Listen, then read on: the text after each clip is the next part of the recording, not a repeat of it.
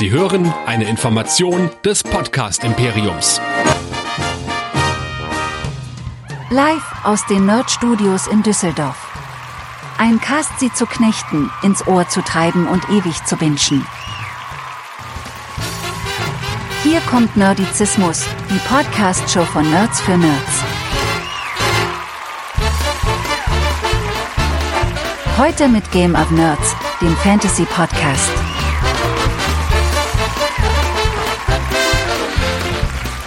Und hier sind eure Gastgeber. Hier sind Chris und Michael.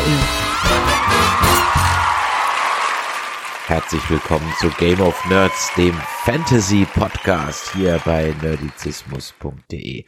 Mein Name ist Chris und mit mir dabei direkt aus der Bibliothek des Silmarillion-Turms, aus dem Elfenbeinturm, der in einem anderen Universum steht. Nerdizist Michael, hallo. Hallihallo. Ja, wieso hast du erraten, dass neben mir der Hobbit-Comic und nochmal der historische Atlas von Mittelerde liegt? Also. Weil du deine Sekundärliteratur sozusagen dein, dein Reklam des Tolkiens immer neben dir liegen hast. so ungefähr. Hallihallo. Ja, wir wollen heute sprechen über den zweiten Teil der Hobbit-Reihe, nämlich Smaugs Einöde oder auf Englisch The Desolation of Smaug. Den ersten Teil haben wir ja schon besprochen. Für alle, die es aber vielleicht noch nicht mitgekriegt haben. Wir wollen das so ein bisschen als Bild abmachen für die Power of the Rings Serie, die ja dann in nicht ganz etwas weniger als 100 Tagen auf uns zukommt. Michael, wir müssen uns da ein bisschen beeilen mit unserer Besprechung aller ja. Herr der Ringe und Hobbit-Filme, aber wir versprechen euch, wir werden das noch rechtzeitig hinkriegen. Und das Konzept dieser Show ist ein bisschen so, dass äh, ich keine Ahnung davon habe, außer dass ich die Filme gesehen und das Hörspiel des Hobbits früher als Kind sehr geliebt habe. Und Michael sozusagen ein bisschen unser Guide durch Mittelerde ist. Und auf diese Reise wollen wir euch mitnehmen. Und für alle, die jetzt diesen alten Feed wieder mal entstaubt haben und sich gedacht haben, so, was ist denn da auf meinem Game of Thrones Feed plötzlich für eine neue Nummer? Ihr könnt natürlich auch zu unserem Hauptfeed switchen. Und da findet ihr noch viel, viel mehr von uns. Michael, wir haben gerade festgestellt, wir haben einen Content Overkill. Wir kommen gar nicht hinterher. Ja, deshalb werden wir demnächst auch so ein, so ein Binge-Wochenende machen, wo wir einfach sehr viel für euch aufnehmen, dass ihr dann in den nächsten Monaten nach und nach präsentiert bekommt. Hoffentlich haben wir dich da schon wieder zu viel versprochen. Kommt einfach den Alkohol an, den du ausschenkst. was könnten Sie denn aber sonst noch zu uns hören? Und was haben wir denn bei dem Binge-Wochenende vor? Ja, wer sonst noch bei uns vorbeikommen möchte, der geht einfach auf nerdizismus.de und findet da alle unsere Serien, Filmbesprechungen und was wir bisher so gemacht haben. Von Cosplay bis äh, Bill Cosby, nee, den haben wir nie besprochen, so weit gehen wir doch nicht.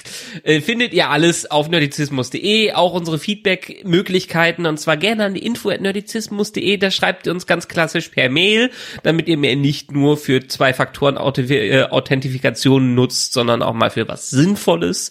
Ähm, ihr könnt uns auch ganz äh, modern schreiben über WhatsApp, WhatsApp App pep, pep, pep, pep, pep, pep, an die 01525 964 7709 oder ihr diskutiert fleißig mit und zwar unter Discord, unserem Discord-Server auf nerdizismus.de slash Discord, wo wir euch immer gerne zu Diskussionen auffordern und mitdiskutieren. Ja, und was findet ihr denn in nächster Zeit bei uns denn generell noch? Neben äh, Star Trek und ich glaube Star Wars ist gerade keine Besprechung angesagt, haben aber auch zumindestens Westworld angesagt. Dann werden wir ähm, noch über Strange New Worlds weiterreden.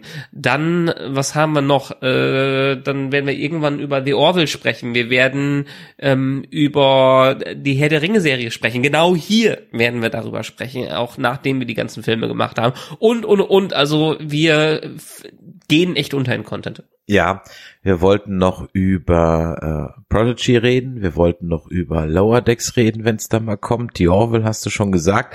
Dann steht noch ein ähm, ein Staffel-Review zu Miss Marvel an, ein Staffel-Review zu For All Mankind. Wir haben noch ein Serien-Roundup. Also ins Kino, du warst schon in Tor, ich war noch nicht drin, also es ist, es ist eine Menge los, es ist eine Menge los. Und deswegen wurde auch mal auf unserem Discord auch mal gefragt, hm, ihr macht ja ab und zu mal auch mal Livestreams und so weiter, wie kriegen wir das denn überhaupt mit?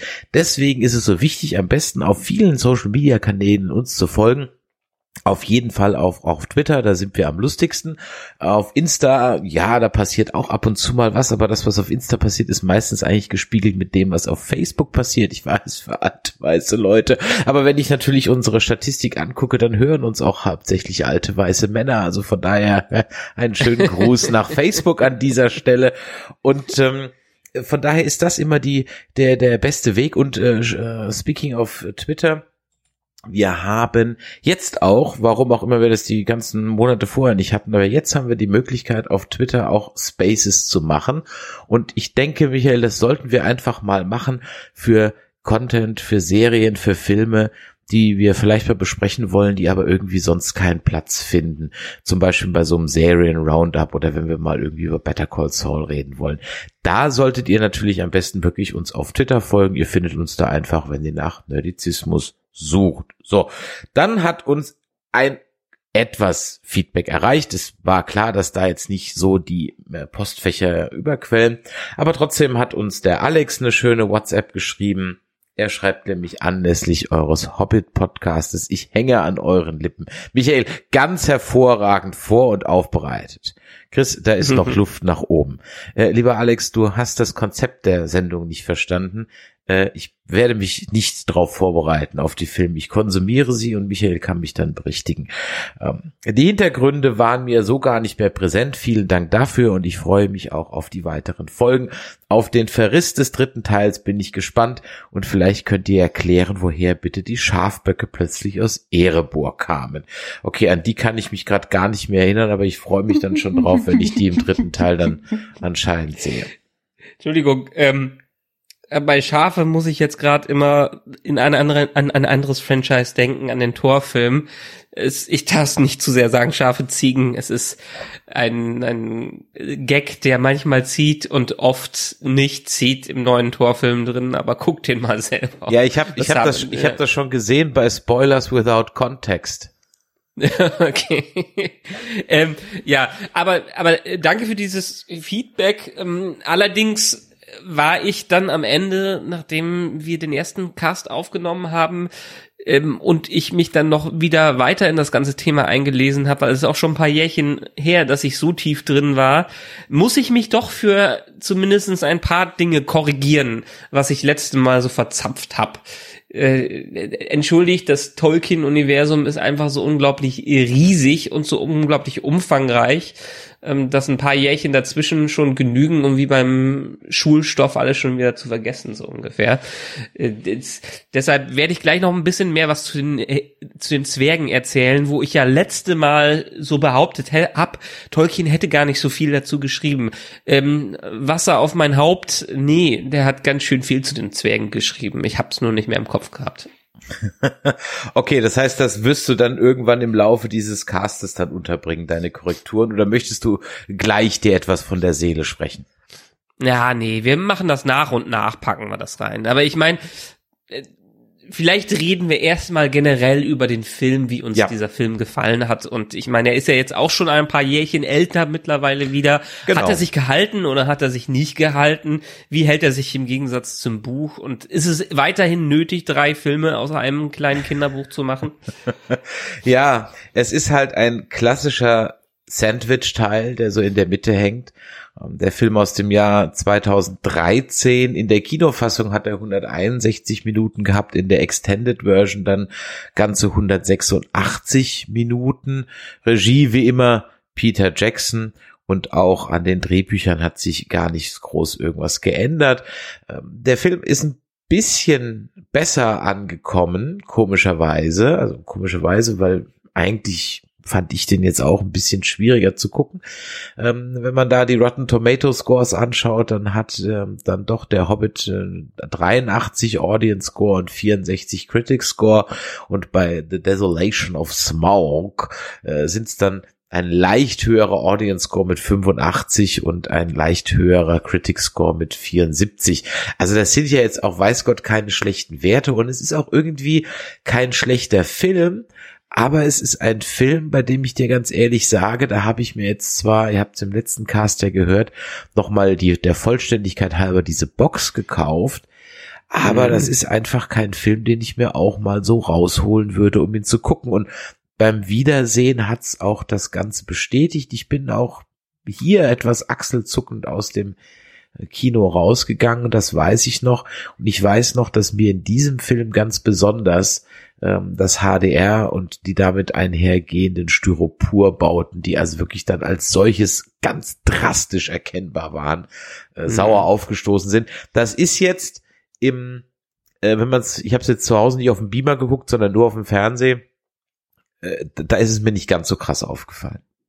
Ja, ich hab's in der iTunes-Variante mir angeschaut. Ich habe irgendwann mal zugegriffen, als es als die Trilogie plus die Hobbit-Trilogie für, ich glaube, ein 20er bei iTunes war und da hat man dann letztendlich ja auch die UHD mit HDR-Variante.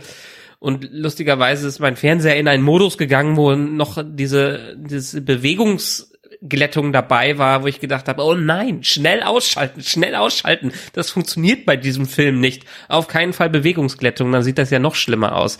Ähm, ich muss ehrlich gesagt äh, sagen, also der erste Film, den habe ich in Häppchen geguckt. Das habe ich ja letztes Mal gesehen. Irgendwie in drei oder vier Häppchen. Das war auch noch ganz gute Strategie. Diesen habe ich in zwei Teilen geguckt. Einmal anderthalb Stunden und dann irgendwie zweieinhalb Stunden. Je, je nachdem, wie lange es äh, ging.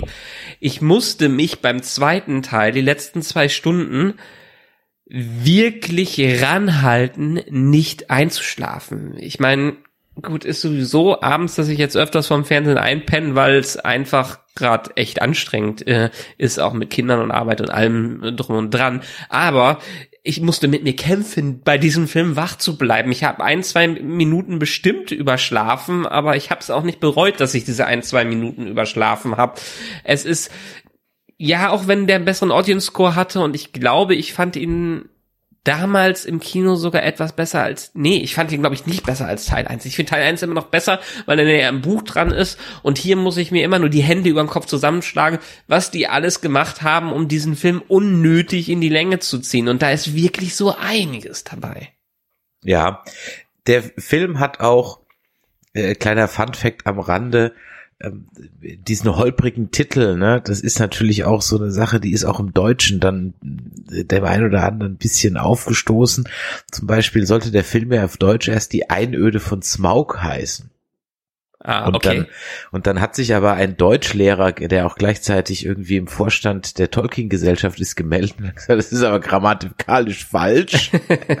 und Gott sei Dank haben sie ja dann nicht das Deppenapostroph dran gemacht, ja, was ja gerne bei einem S äh, gemacht wird, sondern sie haben dann eben gesagt, okay, eigentlich müsste es dann die Einöde des Smaug heißen, grammatikalisch korrekt, ist aber auch blöd.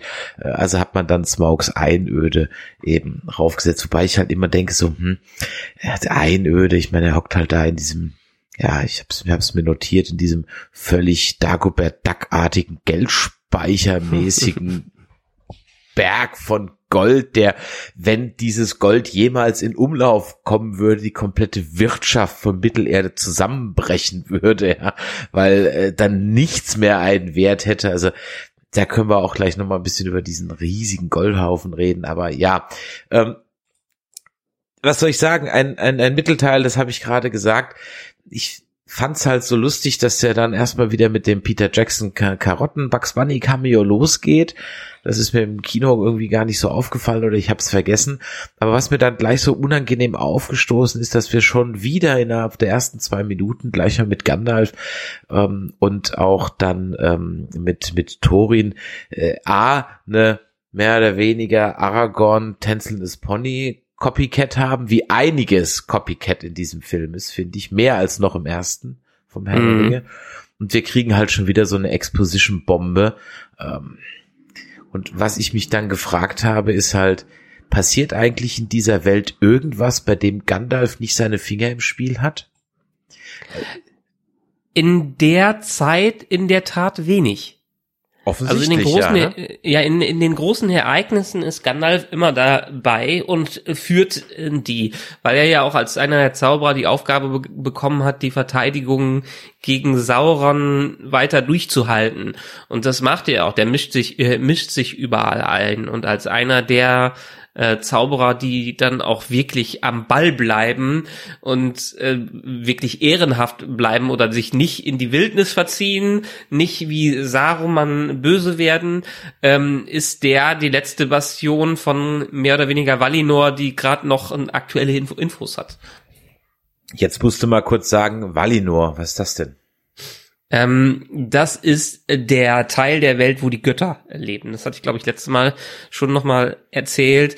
Ähm, die, die Sage gilt ja vom Silmarillion her, ähm, dass Ilu, Eru Iluvata oder wie er jetzt äh, hieß, ich bin mir ganz nicht mehr sicher, Ilu, äh, Eru, der eine, hat die Welt äh, erschaffen und hat ähm, zuerst die Götter äh, geschaffen, von denen zum Beispiel ähm, äh, die die Welt dann weiterum geformt, weiterhin geformt haben und vorbereitet haben, bis die Elben gekommen sind. Und in der Zeit, in dem ersten Zeitalter, vor dem ersten Zeitalter, gab es einen großen Krieg äh, zwischen den Göttern quasi und dem Ultrabösewicht, nämlich einem der Götter, der böse geworden äh, ist, Morgoth, ähm, in dem die Welt neu geformt wurde. Dann sind irgendwann die Elben erwacht ähm, und dann ging es in Mittelerde weiter, während äh, die Götter sich in ihre eigene Welt äh, ver äh, verzogen haben, in ihren eigenen äh, Teil der Welt auf einem anderen Kontinent. Und irgendwann nach dem zweiten Zeitalter äh, in, im, durchs Finale vom zweiten Zeitalter wurde genau dieses Valinor der Welt enthoben, wo früher, äh, wo man früher über das Wasser normal fahren konnte, um die heiligen Lande zu erreichen, wurde dann durch den Gott quasi die Erde neu geformt, dann wurde sie rund und man konnte nicht mehr auf geraden Weg in die Welt der Götter rübergehen. Und ähm, Gandalf ist ursprünglich auch, hatte ich glaube ich letztes Mal auch erzählt, einer, einer der Maya, also einer der ähm, äh, Götter, der ganz viele verschiedene Namen auch schon vorher hatte, aber in Mittelerde als Gandalf aufgetaucht ist und seitdem äh, in dieser Gestalt auch rum, rumgewandert ist. Das heißt also auch, Gandalf kann seine Gestalt wechseln. Äh, das ist eine schöne Überleitung zu Beorn. Aber wie muss ich mir naja, das vorstellen? er ist, er ist in dieser Gestalt aufgetaucht. Also die Maya sind mehr oder weniger die unteren ähm, Götter. Es gibt die Valar, quasi die Hauptgötter, wo so äh, sowas der Gott des Windes und ähm, der Gott der Erde und sowas da, dabei ist. Ähm, und dann gibt es die Maya, die eher unteren Götter, die aber auch vom Anfang an dabei sind, die irgendwann ähm, auch gewisse Formen annehmen und in diesen Formen äh, bleiben. Zum Beispiel die Balrogs, das sind auch ursprünglich Maya gewesen, die aber ähm, sich Morgos, dem ursprünglichen Bösewicht, angeschlossen haben, wo Sauron ja ähm, eigentlich auch nur ein Diener, quasi der erste Offizier ähm, äh, der der Armee von Morgoth war. Ähm, ist Sauron war auch ein Maya, soweit ich das weiß, kein Vala, sondern ein Maya, einer der unteren äh, Götter, der dann quasi die Stellung von Morgoth eingenommen hat. Und da gibt's halt die verschiedensten und einer sind zum Beispiel die Balrogs, die auch Maya sind, aber es gibt auch die Maya, die auf der guten Seite geblieben sind und das sind zum Beispiel die Zauberer, die nach äh, Mittelerde rübergegangen sind. Und ich weiß nicht, ob sie unbedingt eine neue Gestalt annehmen können oder wollen, solange sie in unseren irdischen Gefilden sind. Das vielleicht nicht, aber zumindestens, wenn sie zurück in die Welt der Götter ähm, gehen, dürften sie wieder die ganzen Kräfte haben, die ihnen ursprünglich zugeteilt worden sind.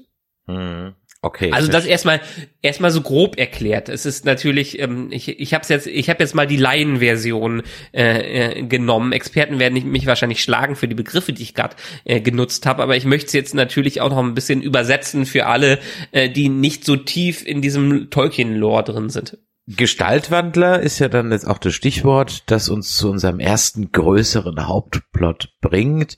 Wir haben ja unsere Reisegruppe verlassen, als sie von den Adlern vor den Orks gerettet wurde. Und wir sehen jetzt hier in der Eröffnung, wie also Gandalf ähm, äh, den Schlüssel von äh, Trein, glaube ich, heißt er, ne? Ähm, mhm. zu Erebor an Thorin gibt, der auch dann das Ganze in Gang bringt. Und da fällt mir dann eine, also ich greife jetzt ein bisschen vor zu dem Arkenstein später hinten. Aber da, ehrlich gesagt, fehlt mir ein bisschen bei der ganzen Expositionsbombe oder ich habe es irgendwie verpennt, aber eigentlich nicht. Was ich mir nämlich so notiert habe, ist, ja, warum machen wir denn den ganzen Spökes eigentlich überhaupt? Das heißt, so dieses Element, dass der Arkenstein benötigt wird, damit Thorin überhaupt Anspruch erheben kann, die Zwergenkönigreiche oder alle wieder zu vereinigen, das kommt mir irgendwie so ein bisschen zu kurz, ja. Also warum der den Stein jetzt so dringend braucht und dafür, dass dann, und das ist eine, eine der Schwäche dieser ganzen drei Teile, dafür, dass dann der Namensgeber doch sehr hm, sekundär durchs Bild tapst, mhm. ähm, geht so dieses, der McGuffin, der Reason Why halt irgendwie unter. Und deswegen bin ich auch so emotional überhaupt nicht involviert in die ganze Geschichte, weil ich weiß, dass der den braucht, aber es wird mir halt überhaupt nicht gesagt. Die Wichtigkeit dieses Steins ist gar nicht klar. Und deswegen fand ich auch diese Exposition am Anfang so doof. Ich dachte, ja, jetzt weiß ich halt, dass der noch lebt und dass er den Stein, wo dass er lebt, erfährt mir später, aber dass der jetzt den Schlüssel da kriegt. Aber warum wieso der ganze Scheiß überhaupt losgeht, das war, wird eigentlich nicht wirklich klar. Also Oder dafür muss man in, Dafür muss man zumindestens im Buch so ein bisschen in die Geschichte der Zwerge einsteigen. Ähm, der Arkenstone, der Arkenstein, der hat eigentlich gar nicht diese Riesenbedeutung, wie die ihm im Film zugekommen ist. Ja, er ist ein wertvolles Juwel und er ist ein ähm, was Einzigartiges. Äh, und er ist zum Beispiel auch das, was äh, Thorin, dafür würde Thorin seinen ganzen Schatz quasi abgeben, nur um den Arkenstone zu bekommen. Ähm, aber es, er hat jetzt nicht so unbedingt die gleiche Bedeutung wie der Ring. Äh, so, äh, sowas in der Richtung. Ähm, das ist auch so ein bisschen das Problem an der Geschichte, weil ja. der Ring steht für die Bedrohung von ganz Mittelerde. Der Arkenstein ja. ist ehrlich gesagt Personal Business. Ja.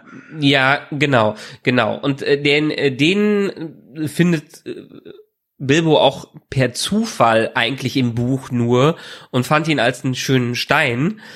Ihm war, glaube ich, im Buch gar nicht bewusst, dass es am Ende der Hakenstein äh, Stein ist und er nutzt ihn quasi als Druckmittel äh, dann am Ende, ähm, um ja. ja Thorin einzulenken. Nun gut, äh, in, in den Büchern war es zumindestens so, ähm, dass die Zwerge sich irgendwann ähm, im, auf dem einsamen Berg niedergelassen haben, ein Teil der Zwerge. Äh, sein, ich glaube, der Großvater von Thorin war das Thror, ähm, der übrigens auch im Besitz einer der sieben Zwer Zwergenringe war. Das wird hier gar nicht erwähnt in, äh, in diesen Filmen. Ähm, dass Thor und Thrain, glaube ich, äh, im Besitz äh, der äh, einer der sieben Zwergenringe waren. Also Sauron hat ja die sieben Ringe erschaffen und ich hoffe oder ich denke mal, das werden wir so ein bisschen auch noch in der Serie äh, erfahren und hat halt sieben davon den Zwergen gegeben. Während die neun, die den Menschen gegeben worden sind, die Menschen so unterjocht haben, ging das so mit den Zwergen nicht wirklich. Also äh, Sauron hatte nicht dermaßen Kontrolle über die Zwerge, wie, über, wie er über die Menschen hatte. Äh, trotzdem ist zum Beispiel sowas wie Habgier oder die Sucht nach Reichtum äh, dadurch gesteigert worden. Nun gut, äh, die sind in ähm, zum einsamen Berg, haben da Schätze gehäuft bis zum geht nicht mehr, was so ein bisschen auch, soweit ich es im Kopf habe, dann die Schuld des Ringes war, durch die äh, ähm, den Thor hatte. Und das hat dann die Begehrlichkeit von Drachen geweckt und vor allen Dingen von einem der größeren Drachen, der Smaug, der da hingekommen ähm, ist, um den Schatz für sich zu horden, hat die ganze Sippe ähm, ähm, vernichtet. Äh, ähm, Thorin war zum Beispiel in den Büchern gar nicht beim einsamen Berg, in einsamen Berg, als Smaug angegriffen hat. Der muss also da nicht wirklich äh, fliehen. Es waren nur Thor und Thrain, die da waren, also der Vater und der Großvater äh, von Turin, ähm, die durch die Hintertür abhauen konnten ähm, und dann verschwunden sind und in alle äh, Welten rumgezogen äh, sind. Und die haben sich dann danach so ein bisschen in den blauen Bergen wieder niedergelassen, so ein bisschen waren sie verstreut, aber die Sehnsucht, die eigenen Schätze wieder zu bekommen, war dann doch äh, so hoch, dass die das irgendwann unternommen haben, auch durch den ähm, Einfluss von Gandalf, der das ganz stark mitgeprägt hat um ähm, äh, ein Bollwerk gegen das Wiederaufkommen des alten Feindes äh, zu schaffen, weil das war natürlich, es ist in, da oben, in, äh, war das eine recht wichtige Stellung, dass, dass für die, äh, dass die Zwerge das wieder ein äh, äh, einherhalten und nicht das im ähm, quasi durch durch Sauron wieder eingenommen wird, weil Smaug auch einer der Diener von Saurons ähm, theoretisch, äh, theoretisch wäre. Und deshalb ist es für Gandalf wichtig, die Zwerge zu pushen, diesen äh, Berg zu befreien, was aber im Film so ein bisschen anders dargestellt wird. Mhm. Deswegen ist die Motivation so ein bisschen dünn an der ganzen Geschichte. Und ja. was ich mich noch erinnere, war, und da habe ich mich wirklich ein bisschen geärgert, da packt man so viel zusätzlichen Kram in diese drei Filme rein. Und mhm. dann gibt man einer Figur wie Beon, der im Buch ja durchaus ein bisschen Raum einnimmt und wie sie da hinkommen und so weiter, den verändert man dann irgendwie zu so einem, ja, weiß ich nicht, äh, komischen Wesen, man lässt diese ganze nette Geschichte, wie Gandalf ja das praktisch die, die, die Geschichte der Reisegruppe erzählt und dann nach und nach diese Zwerge einbindet. Es wird völlig abgekürzt. Das hätte man doch schön inszenieren können, auch ein bisschen humoristisch mal inszenieren können. Stattdessen ja. macht man dann später so komische Comic-Geschichten bei dieser Flussfahrt und auch, auch diese ganze, ja, der, wird dann so King Kong-mäßig am Anfang dargestellt. Also das hat mir irgendwie überhaupt gar nicht gefallen. Das lag auch zum größten Teil daran, dass ich mir diesen Beon schlicht und ergreifend viel freundlicher immer vor. Also grumpy old man, aber halt freundlich am Ende des Tages. Hm. Ähm, ja, die Beon-Geschichte, es ist so ein bisschen, Zumindestens war ich froh, dass sie Beon mit reingenommen haben. Er ist jetzt nicht, es ist so ein bisschen die Parallele zu, für mich immer gewesen, zu Tom äh, Bombadil im Herr der Ringe.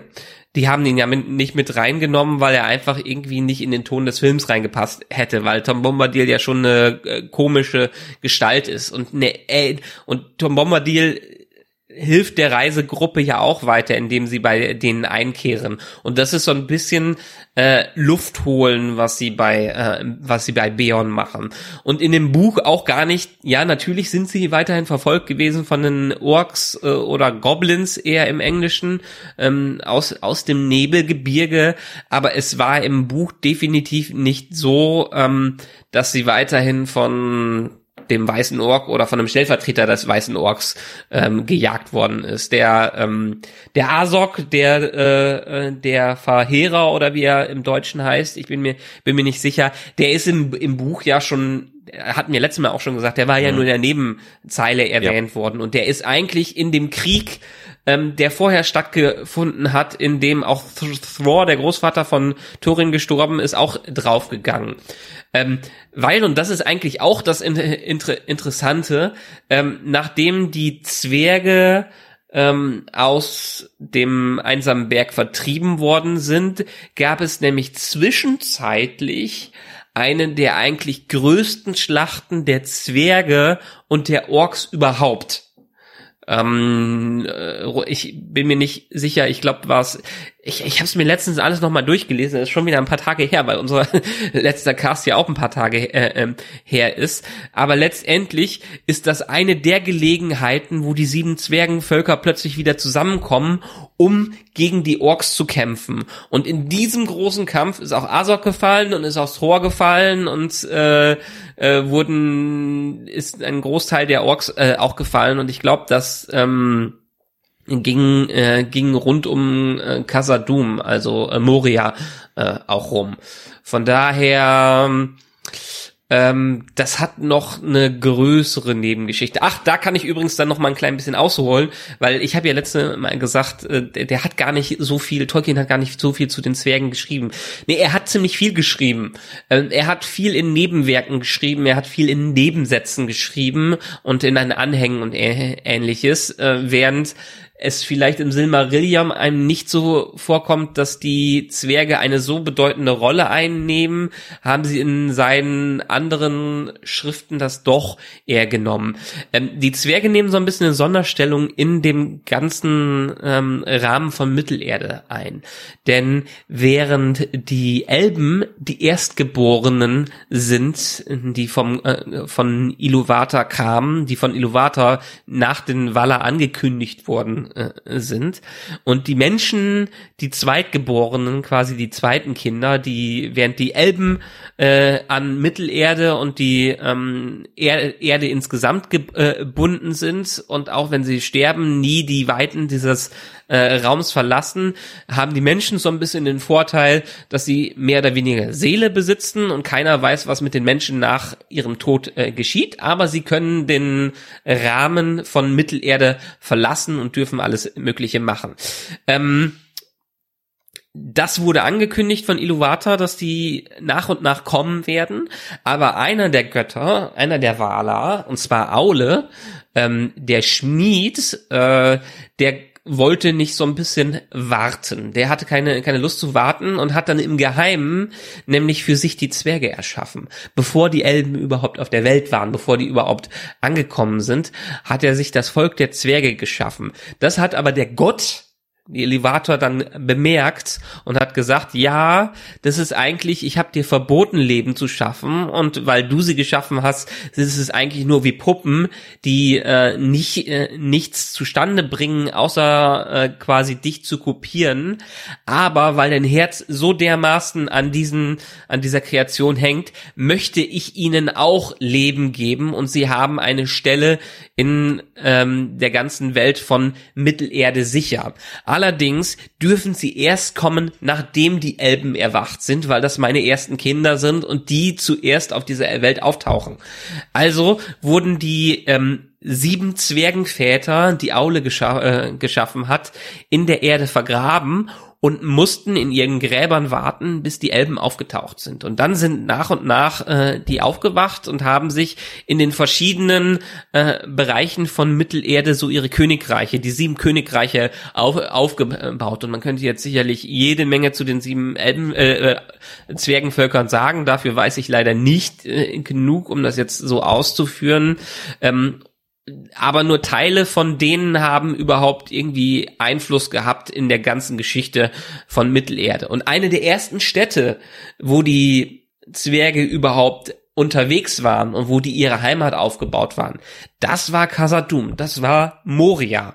Ähm, was dann im Laufe der Jahre immer wieder stark umkämpft war. Einerseits von den Orks eingenommen und die Zwerge wurden vertrieben und dann haben sie sich wiedergeholt und dann wurden sie wieder vertrieben und es wird so in der Geschichte erwähnt, irgendwann, wenn es zum Ende aller Zeiten zukommt, dann können äh, die Zwergen sich wieder in äh, Moria breit machen, in ihrem ursprünglichen Zuhause und da bis, äh, bis zum Neuschaffen der Welt leben. Und das ist jetzt so ein bisschen mein kleiner äh, Umfang der Zwergengeschichte, den ich, an den ich mich jetzt erinnern kann und den ich hier jetzt so mitteilen kann.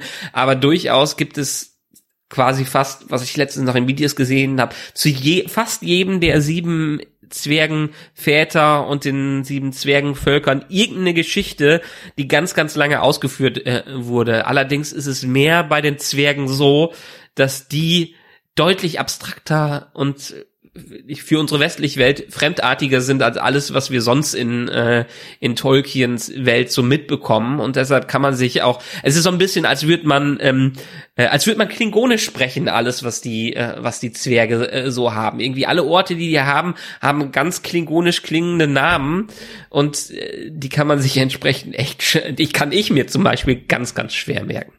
Ja, wir hatten ja beim letzten Mal auch gesagt, dass die Zwergen hier so ein bisschen klingonisch aufbereitet sind, ne? So ja. als, ja. Äh, äh, wüsterer Bauken, ja, die ja so gerne trinken und singen und äh, auch äh, ja, viel Ehre und viel Feind, viel eher. Ja, also wir waren beim beim Beon gewesen, der hat mich äh, an der Stelle ein bisschen gestört und er hasst ja auch Zwerge, sagt er, wahrscheinlich weil er das alles lernen musste in der Schule, was du jetzt gerade wusstest, ja.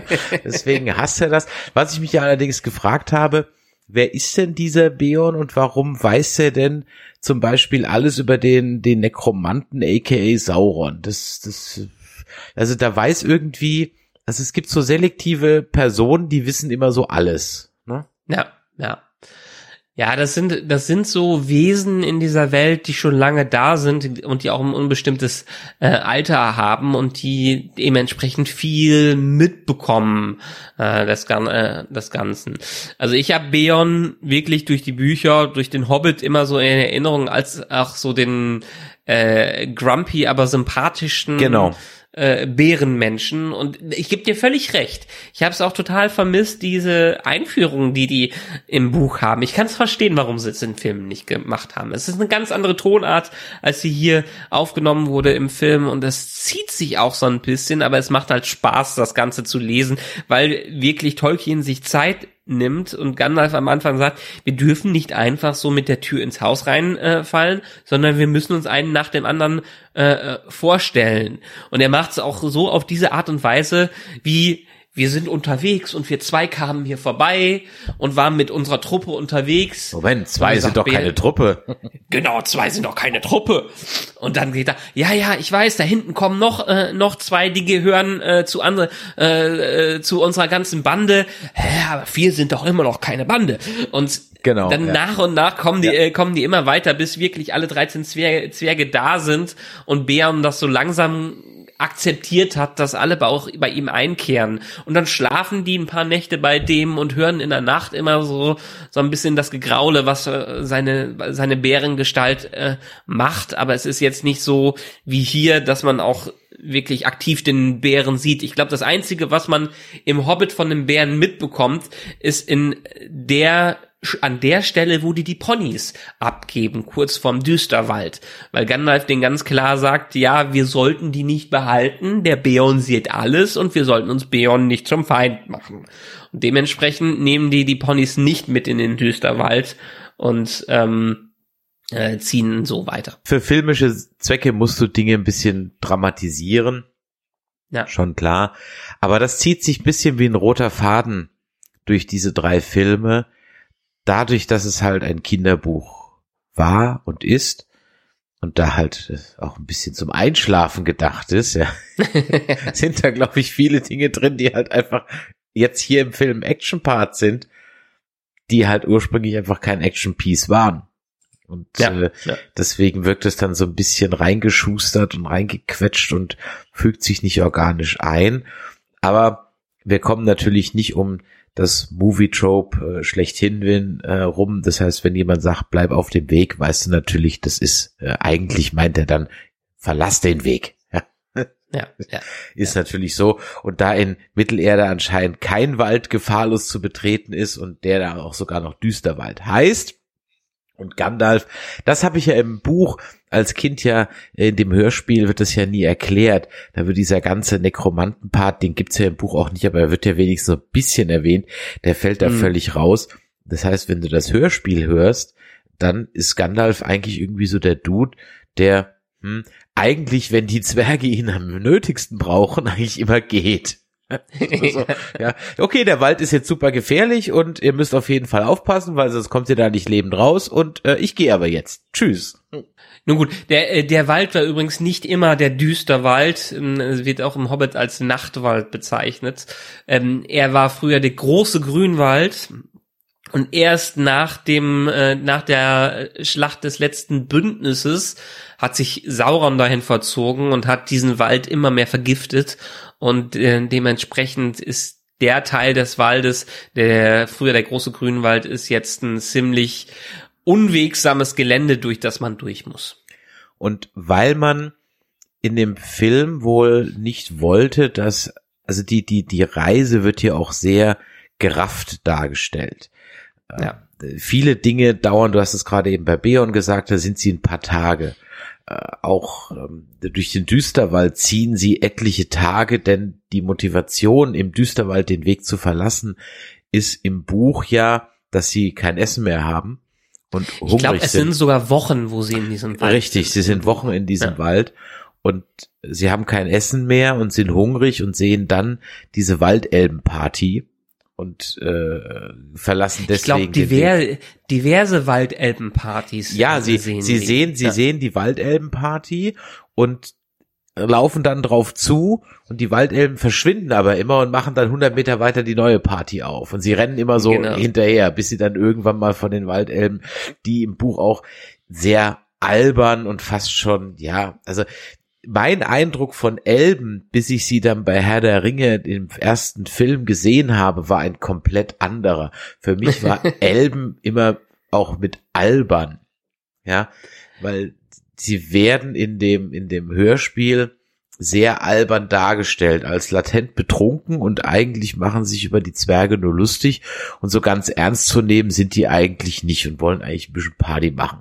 Und den Fran- Zumindestens, zumindestens Teile der Elben, Richtig. vor allem im Hobbit, die sind eher diese Spaßgestalten, wie die Spaß, die, äh, die, äh, die Spaßelfen in den Wäldern, so ungefähr. Genau. Und auch der Franduil, zu dem kommen wir dann gleich noch, der wird im Buch ja gar nicht so genannt, sondern der ist einfach nur der Elbenkönig, der Waldelbenkönig, fertig aus. Ja. Genau, genau. Und äh, ja, also da ist die Motivation eine andere. Was ich mich aber gefragt habe, ist, denn hier sieht man, und das fällt mir bei diesem Film einfach ganz deutlich auf, und ich habe es am Eingang schon mal gesagt, und es ist leider auch auf dem Fernsehen nicht besser geworden, man kann halt leider in diesem Film wirklich ganz eklatant sehen, Außenszene, Studio, Außenszene, Studio, Außenszene, Ja. Greenscreen, Außenszene, Greenscreen, Greenscreen.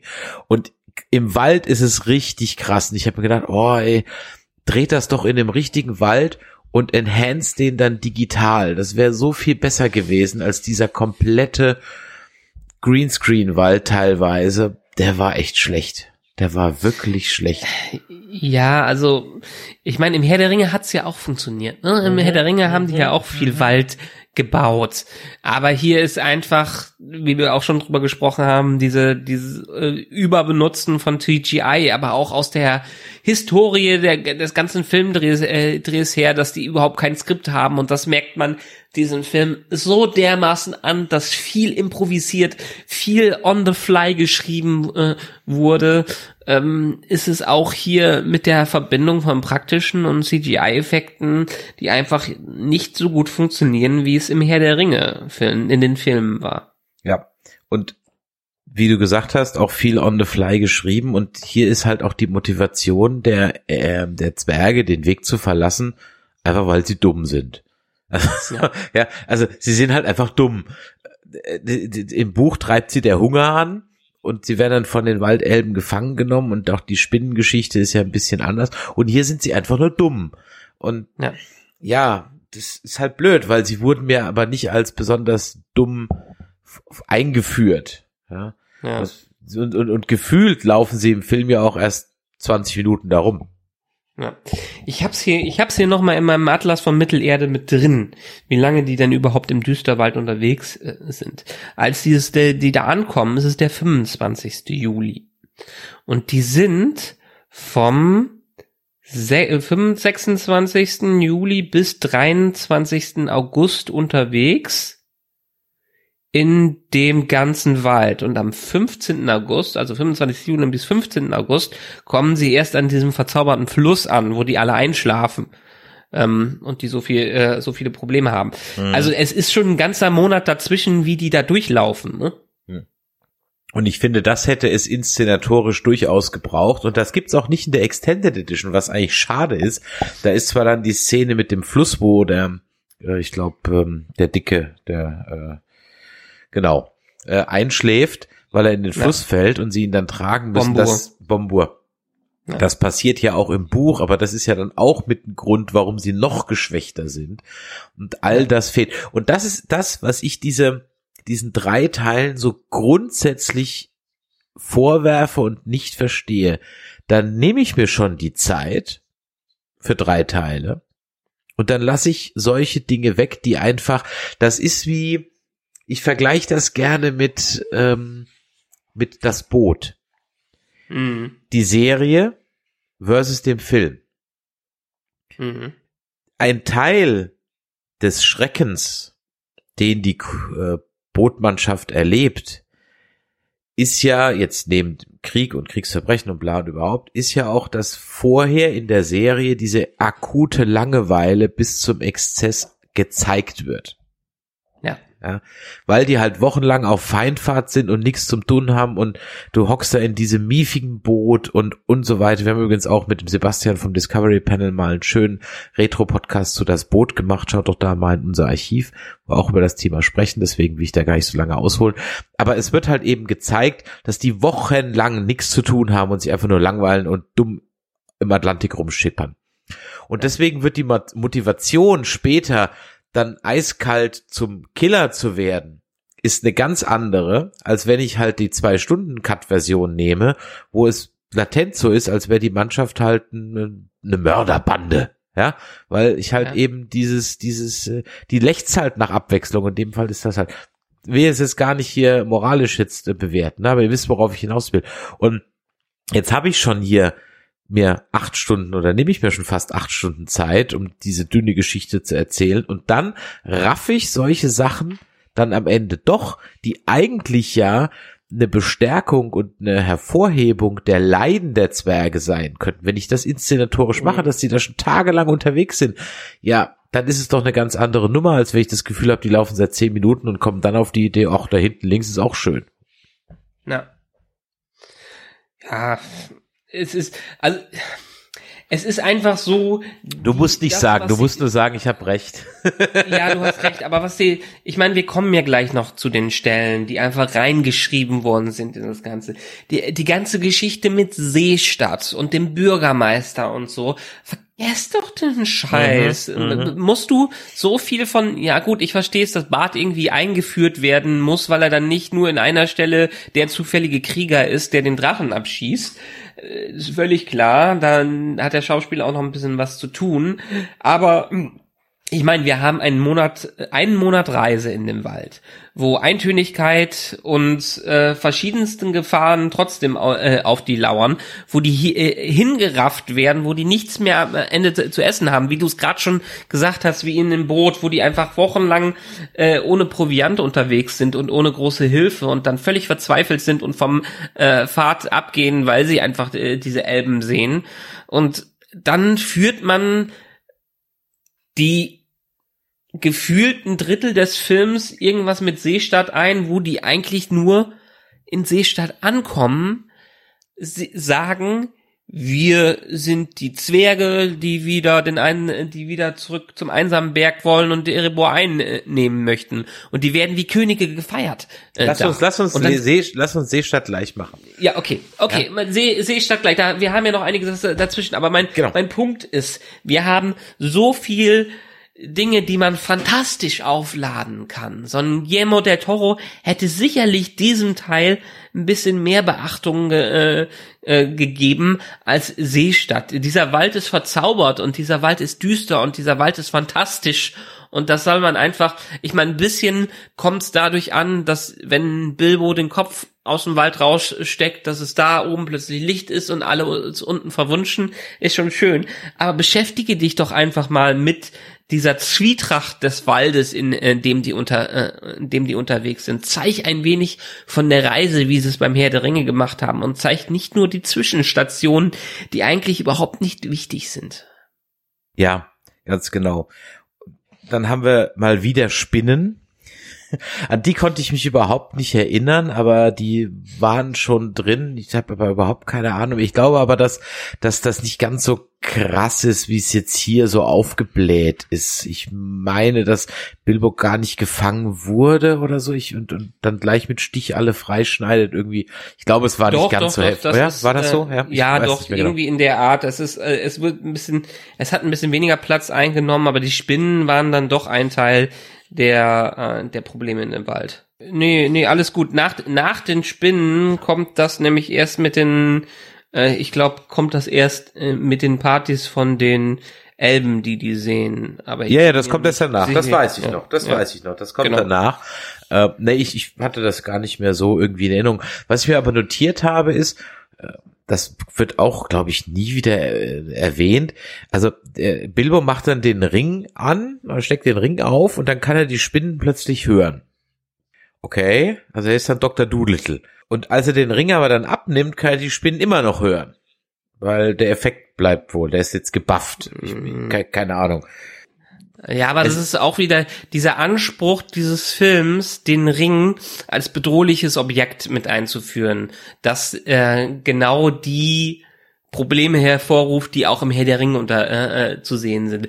Das ist eigentlich gar nicht so mit dem Film. Auch ich, das hat mich auch im Herr der Ringe so ein bisschen immer gestört, diesen Effekt, wenn man den Ring aufhat, dass man wie in einer anderen Welt ist ist gar nicht so. Zumindest wird es im Buch nicht so dermaßen krass beschrieben. Im Buch wird es beschrieben, er ist unsichtbar und kann sich fortbewegen und hat auch kein Problem damit. Im Film ist es so, ich darf den kurz aufsetzen, aber das ist so schlimm, in dieser Ringwelt unterwegs zu sein, dass ich den schnell wieder abnehmen muss. Der ist viel, viel länger mit dem Ring unterwegs in, äh, in dem Buch, weil er das natürlich als nutz nützliches Werkzeug sieht, um sich vor allen Dingen auch in, ähm, der, äh, in dem Palast der Elben zu verstecken. Hm, hm. Ja, es, es ist alles so ein bisschen unausgewogen, die ganze Geschichte.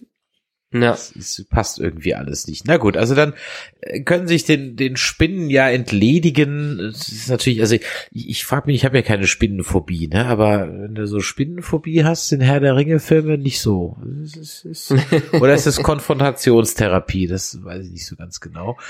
Könnte in der Richtung sein, ja. Und ich habe bei den Konzeptzeichnungen für die Serie auch schon wieder große Spinnen gesehen. Also das, das, das ist ein Ding. Ja, Spinnen sind halt einfach auch ein großer Teil in äh, Tolkiens Welt. Äh, und eine Spinne ist halt auch dafür verantwortlich, ähm, dass sich vieles verändert hat, weil äh, die, also am Anfang der Welt gab es ähm, zwei Lichter, die zu, auf zwei Tür Türmen unterwegs waren. Die hat Morgoth dann zerstört. Ähm, die, äh, die Lichter der zwei Türme wurden dann in, Bäu äh, in, in quasi Bäumen eingefangen. Es gab diese zwei Bäume, äh, die die Welt erleuchtet haben, die dann später mehr oder weniger zu ähm, Sonne und Mond geworden äh, sind durch viele, viele Einzelheiten. Aber diese zwei Bäume wurden auch durch ähm, Ungoliant zerstört. Das war eine der großen schlimmen Spinnen, die unterwegs war. Auch eine, ich schätze mal, Ungoliant war auch äh, eine Maya.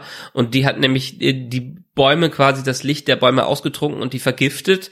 Und da war es erstmal in der ganzen Welt dunkel. Ähm, aber zum Glück gab es das, äh, äh, gab es noch Teile des Lichts in Form äh, der Silmaril, wo einer der großen Elben quasi das Licht der Bäume eingefangen hat und die Edelsteine sind, die vor allen Dingen im ersten Zeitalter für viele, viele, viele Konflikte äh, der Elben, der Menschen und allen zusammen dafür verantwortlich waren. Und das, das möchte ich mal, das möchte ich eigentlich mal. Diese, dieses ganze erste Zeitalter ist so dermaßen spannend und interessant, was da alles passiert. Vor allen Dingen dieser Konflikt der, äh, mit den Silmaril, warum viele Elben überhaupt nach Mittelerde zurückgegangen sind ähm, und von den Göttern mehr oder weniger verstoßen wo, äh, worden sind, weil sie aufgrund dessen, weil die gestohlen worden sind, auch einen eigenen äh, einen Mord am eigenen Volk begangen haben und vielleicht machen wir einfach mal über Silmarillion und die ganze Geschichte des ersten Zeitalters einen eigenen Cast, weil das ist das ist super super spannend, einer meiner liebsten Teile der ganzen Tolkien-Mythologie. Naja, Ich glaube, es, ich glaube, es wird eher ein Monolog sein. es wird, es wird eher ein Mo- Mono, Monolog sein. Es gibt auch viele gute YouTube-Channels, die das Ganze zusammenfassen, äh, fassen, aber die Essenz des Ganzen, was ich sagen wollte, ist, dass ähm, es immer wieder große, eklige Spinnen gibt, die für viel Leid in der Welt ähm, verantwortlich waren. Und eine der Urväter der Spinnen, die da unterwegs äh, sind, oder Urmütter, äh, die sind halt für ähm, ein großes Leid verantwort, äh, verantwortlich, was irgendwann zu diesem Zeitalter hingeführt hat. Jo. Okay, das halten wir fest. Äh, stattdessen Mhm. wird uns dann nochmal so ein komischer Patronus eingeblendet, der dann später auch irgendwie. War das dann der Hirsch von dem Franduil oder was? Der muss ja. Ähm, keine Ahnung, im, im Buch war es auf jeden Fall auch ein leuchtender Hirsch. Ja. Okay. Whatever. Gut, also. Ein fantastisches Wesen, aber das muss ja auch gar nicht mehr bedeuten. Also Genau. es Äh, ist ein fantastischer Wald und im fantastischen Wald sind fantastische Wesen Okay, unterwegs. alles klar, dann, dann, dann Ja. ist und, und sprechende Spinnen, dann ist das eben so. Okay, Haken dran. Ja gut, also dann überspringen wir mal den, den, den etwas künstlichen Studiowald und kommen dann ins nächste große Setpiece, nämlich äh, die Waldelben, äh, mhm. die dann von Franduil, wie gesagt, im Buch ist ja einfach nur der unnamed Waldking, angeführt werden. Der ist auch so ganz anders als Elrond irgendwie und man dichtet ihm dann noch, beziehungsweise das weiß ja sogar ich, dass, dass der Tolkien dann nachträglich noch den Legolas da an den Franduil rangedichtet hat, weil als der den Hobbit geschrieben hat, da gab's den ganzen Spökes ja noch gar nicht. Ne? Das kam ja alles ja. erst dann hinten, hinten dran. Ja, ähm, Tolkien hat sehr viel umgeschrieben im Laufe der Zeit. Und deshalb gibt es auch heutzutage immer noch Veröffentlichungen und viele Nebenwerke, die sich mit Versionen der Welt und Versionen von Charakteren beschäftigen, äh, wie sie in Mittelerde vorkommen. Galadriel zum Beispiel. Ähm, da hat Tolkien vor, vor allen Dingen auch gegen Ende seines Lebens so viel umgeschrieben, was ihre Herkunft und ähm, ihre ursprünglichen Kon äh, Konflikte anging, äh, dass es wirklich ganze Abhandlungen davon äh, gibt, welche Galadriel denn wirklich im Kanon jetzt drin ist und was man ihr äh, ähm, an Eigenschaften zudichten äh, dichten kann. Ich habe mir vor na, nach unserem Podcast habe ich mir äh, viel von dem Buch Nachrichten aus Mittelerde angehört, ähm, wo viele dieser alternativen Skripte drin sind. Also der, der hat halt, es gibt die offiziellen Veröffentlichungen, die zum Beispiel Christopher Tolkien, der Sohn im Silmarillion, Silmarillion gemacht hat und die dann in den Kanon eingegangen sind.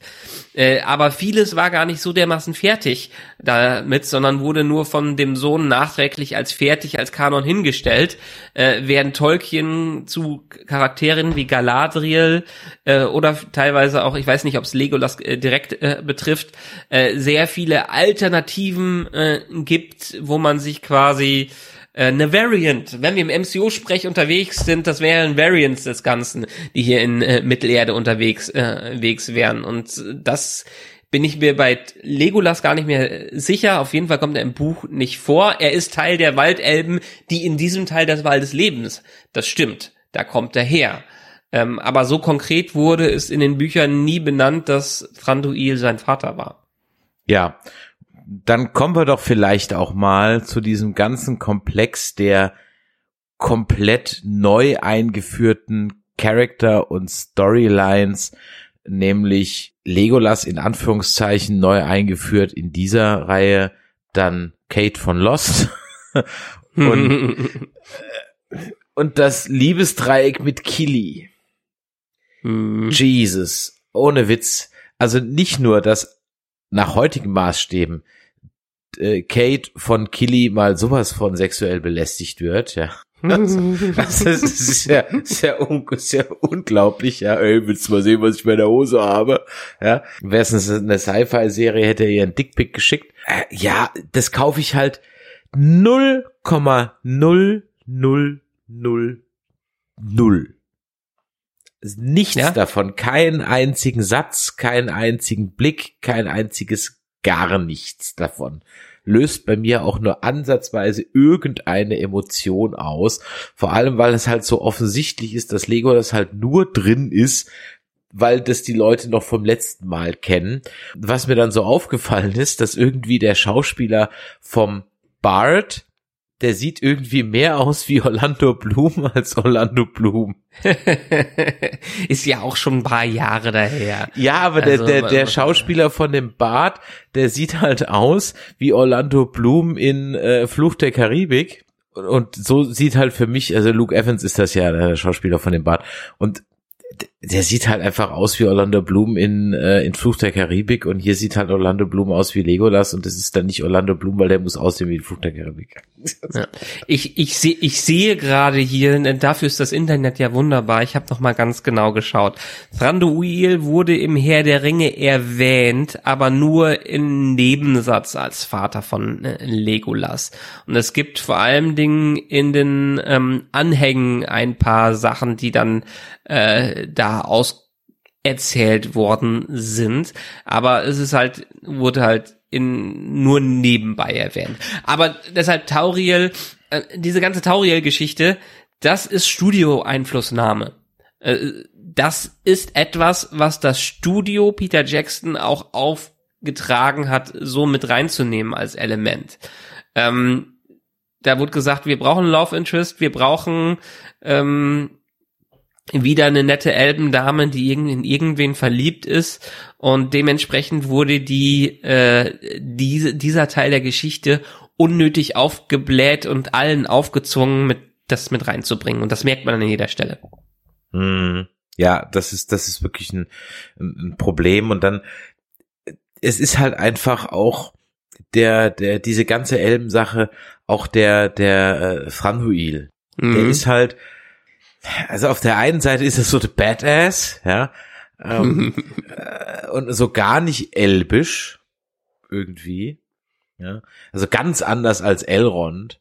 Ich meine, im Buch war ja El Elrond ist übrigens Elrond ist übrigens ein Halbelb, er ist kein Elb. Also der ist äh, ein Teil einer Rasse, wo sich ähm, die Menschen mit den Elben vereinigt haben und wo äh, sich der Teil der Elben nämlich entscheiden kann, ob er unsterblich ist oder Teil der menschlichen Rasse wird. Ähm, und hm. Elrond hat sich en äh, entschieden, unsterblich zu sein. Hm, okay. Also ich meine, dieses ganze Ding, ne, also ich meine, Tauriel ist halt auch einfach nur der woke Ausgleich zum alten weißen Mann Tolkien, da hast du völlig recht, ja. Äh, der, ja. Der, der musste halt, die musste halt dann da rein und Evangeline Lilly heißt sie, glaube ich, ne, aus Lost, die war halt zu ja. dem Zeitpunkt gerade total angesagt und deswegen war sie dann halt auch so, ja, hat man sie dann wahrscheinlich auch gerne reingeschrieben. Von der habe ich schon lange gar nichts mehr gehört. Was macht die denn eigentlich heutzutage so? Die habe ich schon lange nicht mehr gesehen. Ant-Man and the Wasp. Richtig, das war das letzte, mhm. richtig, wo ich sie mal so ein bisschen ja. wahrgenommen habe. Exakt, genau. Und im nächsten Ant-Man wird sie auch Ja gut, sein. okay, als Wasp halt. Okay, na gut, also bleiben wir jetzt mal aber hier. Äh, ja, also Franduil, der, äh, der, der, der Badass dann auch später, wo er dann noch diesen, diesen Elf, äh, den äh, Ork dann äh, killt. Er wird von seinem Leiden befreit und so, okay, okay. Ähm, Weißt du, da werden mir halt diese Elben so eingeführt als bedachte Wesen und dann kommt der um die Ecke. Und der ist halt auch nur ein geldgeiler Sack. Ähm, äh, die Elben sind wirklich, die sind eine edle Rasse und die gehören, die sind die ersten Kinder Iluvaters, das muss man sagen. Und sie sind unsterblich. Allerdings gibt es auch unter den Elben wirklich die unterschiedlichsten Völker, die da unterwegs sind. Ähm, von denen, die, äh, als sie im, in Mittelerde erwacht worden sind, immer in Mittelerde geblieben sind, bis zu denen, die rüber nach Valinor gezogen äh, sind und dann zurückgekommen sind, aber äh, durch eine Blutsfehde und welche, die dann immer drüben geblieben sind. Also ähm, es gibt in dem Sinne zwar die edlen Elben, aber es gibt nicht, äh, man sollte es nicht unterschätzen, wie nah doch auch im Verhalten die Elben den Menschen sein könnten in diesen ganzen Büchern. Offensichtlich. Ja. Und das hat mich dann so ein bisschen irritiert irgendwie so, okay, wenn man es jetzt mal ganz knallhart sieht, ist er halt einfach nur ein geldgeiler Sack. Ja. Also wie, wie halt alles, alle nur geldgeil sind. Auch, auch die, die Bewohner von Seestadt waren ja sofort auf der Zwergenseite, als es hieß, hey, es gibt Kohle. Ja, aber es gibt in der Tat auch äh, da entsprechende Elben.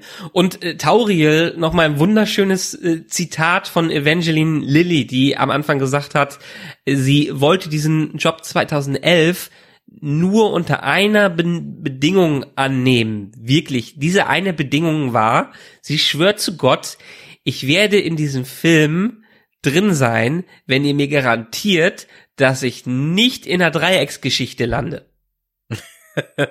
ja, dass ich nicht in einer Dreiecksgeschichte lande. Und das, es gab keine Dreiecksgeschichte. Die meiste Zeit des Drehs gab es keine Dreiecksgeschichte. Als die Reshoots 2012 durchgeführt äh, worden sind, wurde es reingeschrieben. Okay. Und das war vom Studio auf äh, äh, den wahrscheinlich vom Studio vorgegeben, dass da mehr von sowas rein muss. Also ähm, sie hatte eigentlich schon einen recht anderen Plot und dann musste man unbedingt diesen Scheiß damit reinschreiben, weil so ein paar Executives gesagt haben, nee, uns ist zu wenig Liebe da drin. Ich habe ja auch nichts dagegen, dass die was auf dem Kasten hat.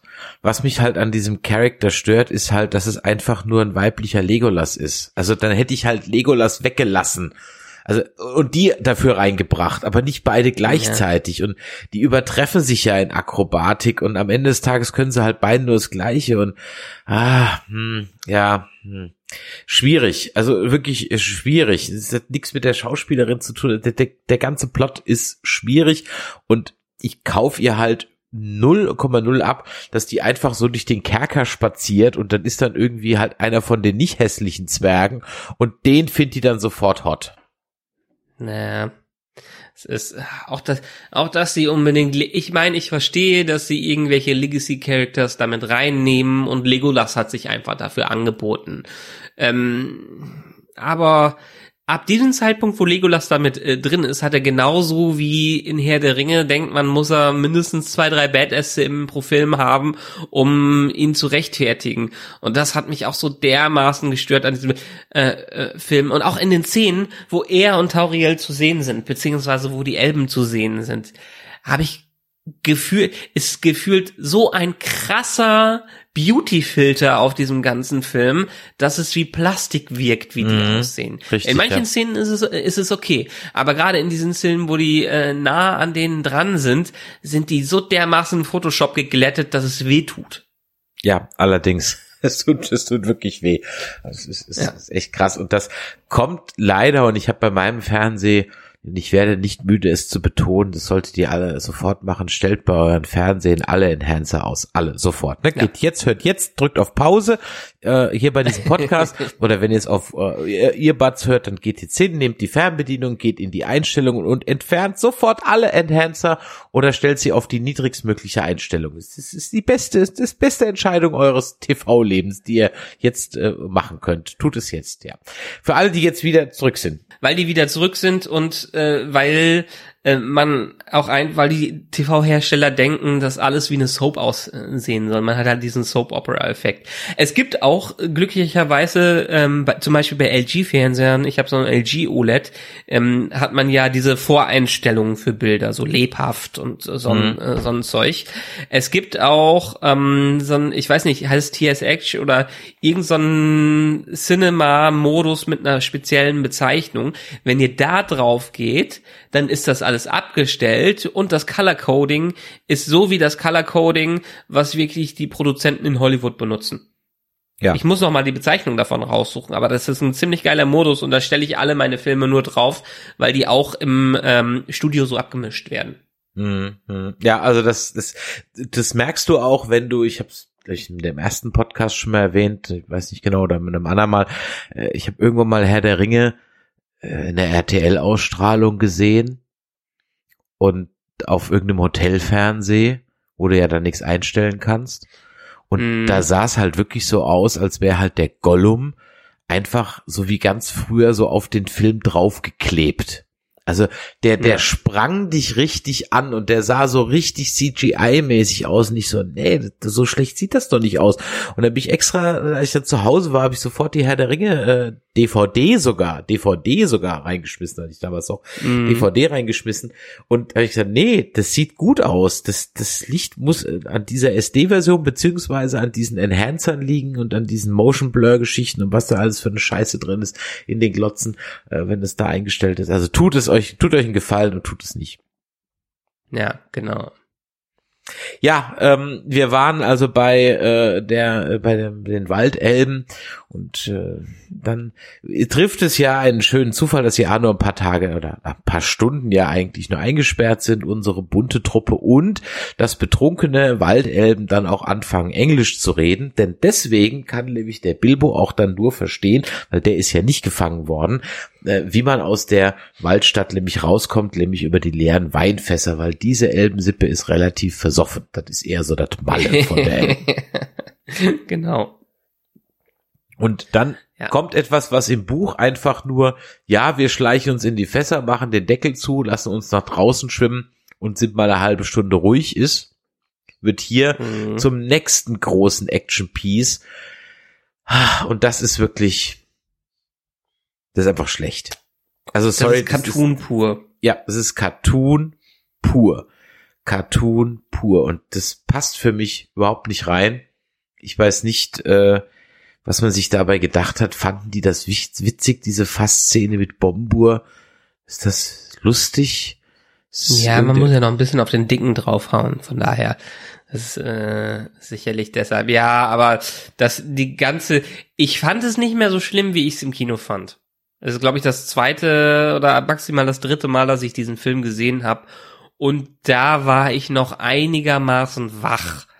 Aber ja, dieser Höllenritt wie so ein äh, wie so eine CGI-Variante, wie, wie in diesen Freizeitparks, wenn du in diesen Videosimulatoren äh, drin Mhm. sitzt, wo sich nur die Sitze ein bisschen bewegen und wo sich am Bildschirm dann auf dem riesigen Bildschirm du durch eine CGI-Fahrt durchgehst. So hat sich's angefühlt.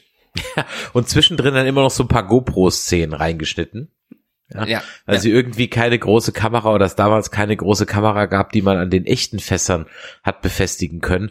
Und im Kino ist mir das richtig krass aufgefallen. Jetzt auf dem Fernsehen ging's, aber im Kino ist mir das richtig krass aufgefallen, dass du halt die CGI-Szenen, die echten und die Studio, also die echten Szenen im echten Fluss und die Teile in dem Studiofluss. Das war das hast du halt in je, also selbst in den kürzesten Schnitten hast du es gesehen. Ah, da war die GoPro wieder. so, so, so, ah, ja, ah, es ist, das hat man einfach die ganze Zeit gemerkt. Und das war, das hat mich echt rausgeholt und es war auch völlig over the top. Und das sind dann auch artistische Leistungen der Elben, wo ich dann ganz ehrlich sagen muss, so, ah, come on, come on. Hm. Ja, also guter Kämpfer, okay, aber das ist ja fast schon äh, Marvel DC Niveau, also ja echt schon Superheld. Echt fehlt ihm nur noch ein Cape. Aber wir wissen ja keine Capes, keine Capes. Wenn ihr wisst, wer es gesagt hat, schreibt's in die Kommentare. Ja, dementsprechend die ganze Szene äh, einfach nur anstrengend, was es Ich meine, äh, angefangen von dem Dialog zwischen Legolas Tauriel und Thranduil, der wirklich peinlich bis zum geht nicht mehr war, bis hin zu dieser ja Freizeitpark-Simulator-Tour, bis die dann endlich am Fluss in Richtung Seestadt ankommen. Es ist, ähm, es tut weh. Es tat aber nicht mehr ganz so weh wie im Kino. Und weil, wahrscheinlich, weil auch nicht dieser HDR-Effekt und alles sowas da war, es war dann schon, schon besser so. Ja, vielleicht weil man auch wusste, was kommt und dann so, ja, okay, muss ich jetzt ertragen und dann, Ja. ja, aber dieses cartoonische verstehe ich, ich, ich verstehe einfach, aber soll das irgendwie so ein Appeal für Kinder sein, dass dann so Sechsjährige sich dann da kaputt lachen und sagen, haha, wie lustig, ich, ja, keine Ahnung. Ja, äh, aber das, das zieht sich ja auch durch den ganzen Film durch. Da ist so dermaßen Slapstick drin in dem Ganzen. Auch wieder, ja, habe ich mir aufgeschrieben, in der Szene, ähm, wo die den Ork da befragen. Ja. Das ist ja auch kurz vor, vor diesem Dialog. Die Soundeffekte, allein wie das von den Schwertern, wie Stranduil sein Schwert einsteckt, da habe ich mir gedacht, ist mir vorher noch gar nicht aufgefallen. Wie dermaßen Slapstick und Comic ist das denn? Das hätte es doch jetzt wirklich nicht nötig gehabt. Da hätte man auch eine Parodie und äh, eine lustige, lustige Musik drunter legen können, so ungefähr. Und das zieht sich durch den ganzen, überall ist Slapstick drin, der für mich echt auch wieder in der Tonlage des Films wieder fehl am Platz ist. Hätte man sich für eine Adaption, eine kindergerechte Adaption entschieden, hätten wir alles drüber sprechen können. Aber nicht in diesem Gemisch von Tonalitäten, was sie jetzt hier mit reingebracht haben.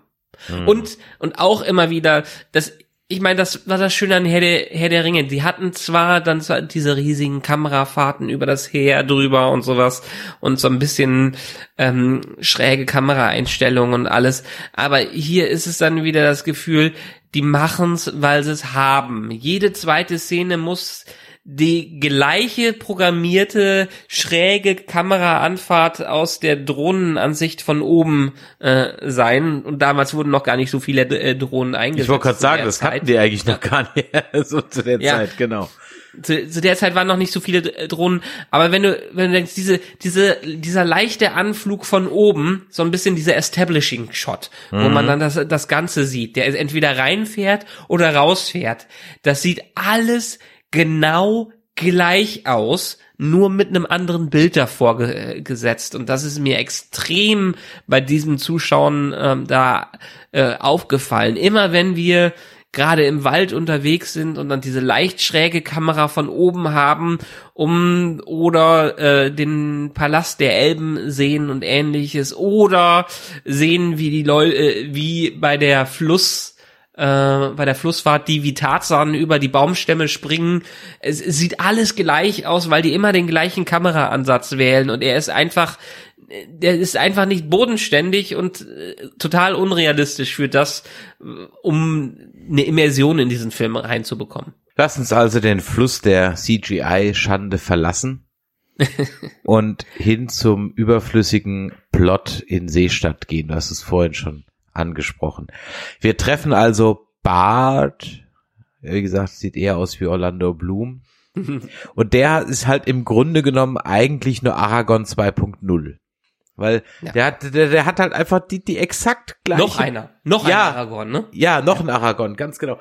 Der hat halt die exakt gleiche Backstory, wie die anderen meinen halt auch schon. Der ist eigentlich ein rechtmäßiger Adels, Anführersohn, Bürgermeistersohn, der dann verstoßen wurde, weil sein Vorfahr Mist gebaut hat. Er ist ein toller Kämpfer, er ist ein ge geborener Anführer und, ah, und ich meine, ist schon klar, warum das drin ist, weil die Leute was, weil, weil man glaubt, dass man was braucht, dass die Leute äh, relaten können. Und dann hat man dann natürlich als Gegenstück dann einfach auch nochmal äh, mit dem Alfred auch nochmal eine, eine Grima Schlangenzunge 2.0 in Mr. Bean Style reingepackt. Ja. ja.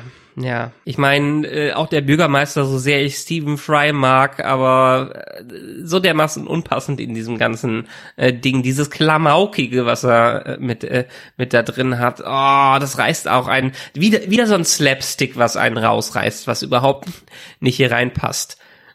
Naja, in, ich habe dieses Mal habe ich übrigens drauf geachtet äh, Stephen Colbert ist mir aufgefallen, wo er aufgetaucht ist als äh, als Bewohner der Seestadt. Ich wusste, also ich wusste, dass Stephen Colbert drin ist.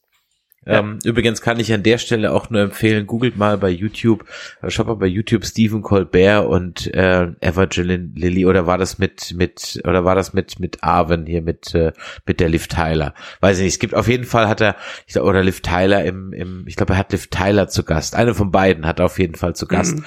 und äh, Stephen Colbert ist ja ja Herr der Ringe Obernerd und äh, definitiv äh, großartige Folge, will ich dazu nicht sagen. Googelt einfach Stephen Colbert, uh, Lord of the Rings Late Show. Großartig. Und ja, deswegen wusste ich, dass er drin ist, aber in dem Moment habe ich ihn nicht erkannt. Äh, hätte ich auch nicht, wenn ich es nicht gewusst hätte, dass er überhaupt drin ist. Äh, aber klar, so wie diese, dieser, dieser Obdachlose oder dieser Fischer oder was auch immer er darstellen soll, solange wie der im Bild ist, ist klar. Hallo hier, look, look, you have to know this guy. Ja. Ach, übrigens zu den, zu den, zu den Cameos, das war auch so ein bisschen zu sehr, was man nicht brauchte, was mich am Anfang des Films direkt rausgerissen ja, hat. Peter Jackson wieder ja. durch den, durch den, die Szene läuft. So subtil halt eher nicht so, ne? Und dann. Nee, überhaupt nicht. Und dann auch so Bugs Bunny Style halt, habe ich ja mal am Anfang gesagt, wie ein Bugs Bunny so die Karotte futtern. Ah, okay. ja, okay. Ja, äh, die die Parallelen gehen halt weiter. Es ist ja nicht nur, dass wir halt so, es ist halt praktisch der Truchsess ist der ist die ist Stephen Fry, das ist halt der Truchsess in Alban, ja. Und, mhm. äh, und Grima ist halt dieser Alfred im Mr. Bean Style und es ist ja, es ist es ist so on, in your face und so on the nose und ah, es, das nervt einfach. Ja, auch dass, dass die überhaupt in Seestadt erst rein können, wenn der Bürgermeister es erlaubt. Und ja. ich meine, wie soll er von seinen tausend Einwohnern jeden wirklich kennen? Äh, ist erstmal eine ganz andere Frage, dass die nicht einfach so da rein äh, äh, spazieren können. Aber oh, das ist so nervig. Wieso muss man das aufblasen? Konzentriert klar, wir haben noch eine, wir haben noch anderthalb Stunden in diesem Film und die müssen gefüllt werden und wir mussten ja so lange schießen, weil wir kein Skript haben.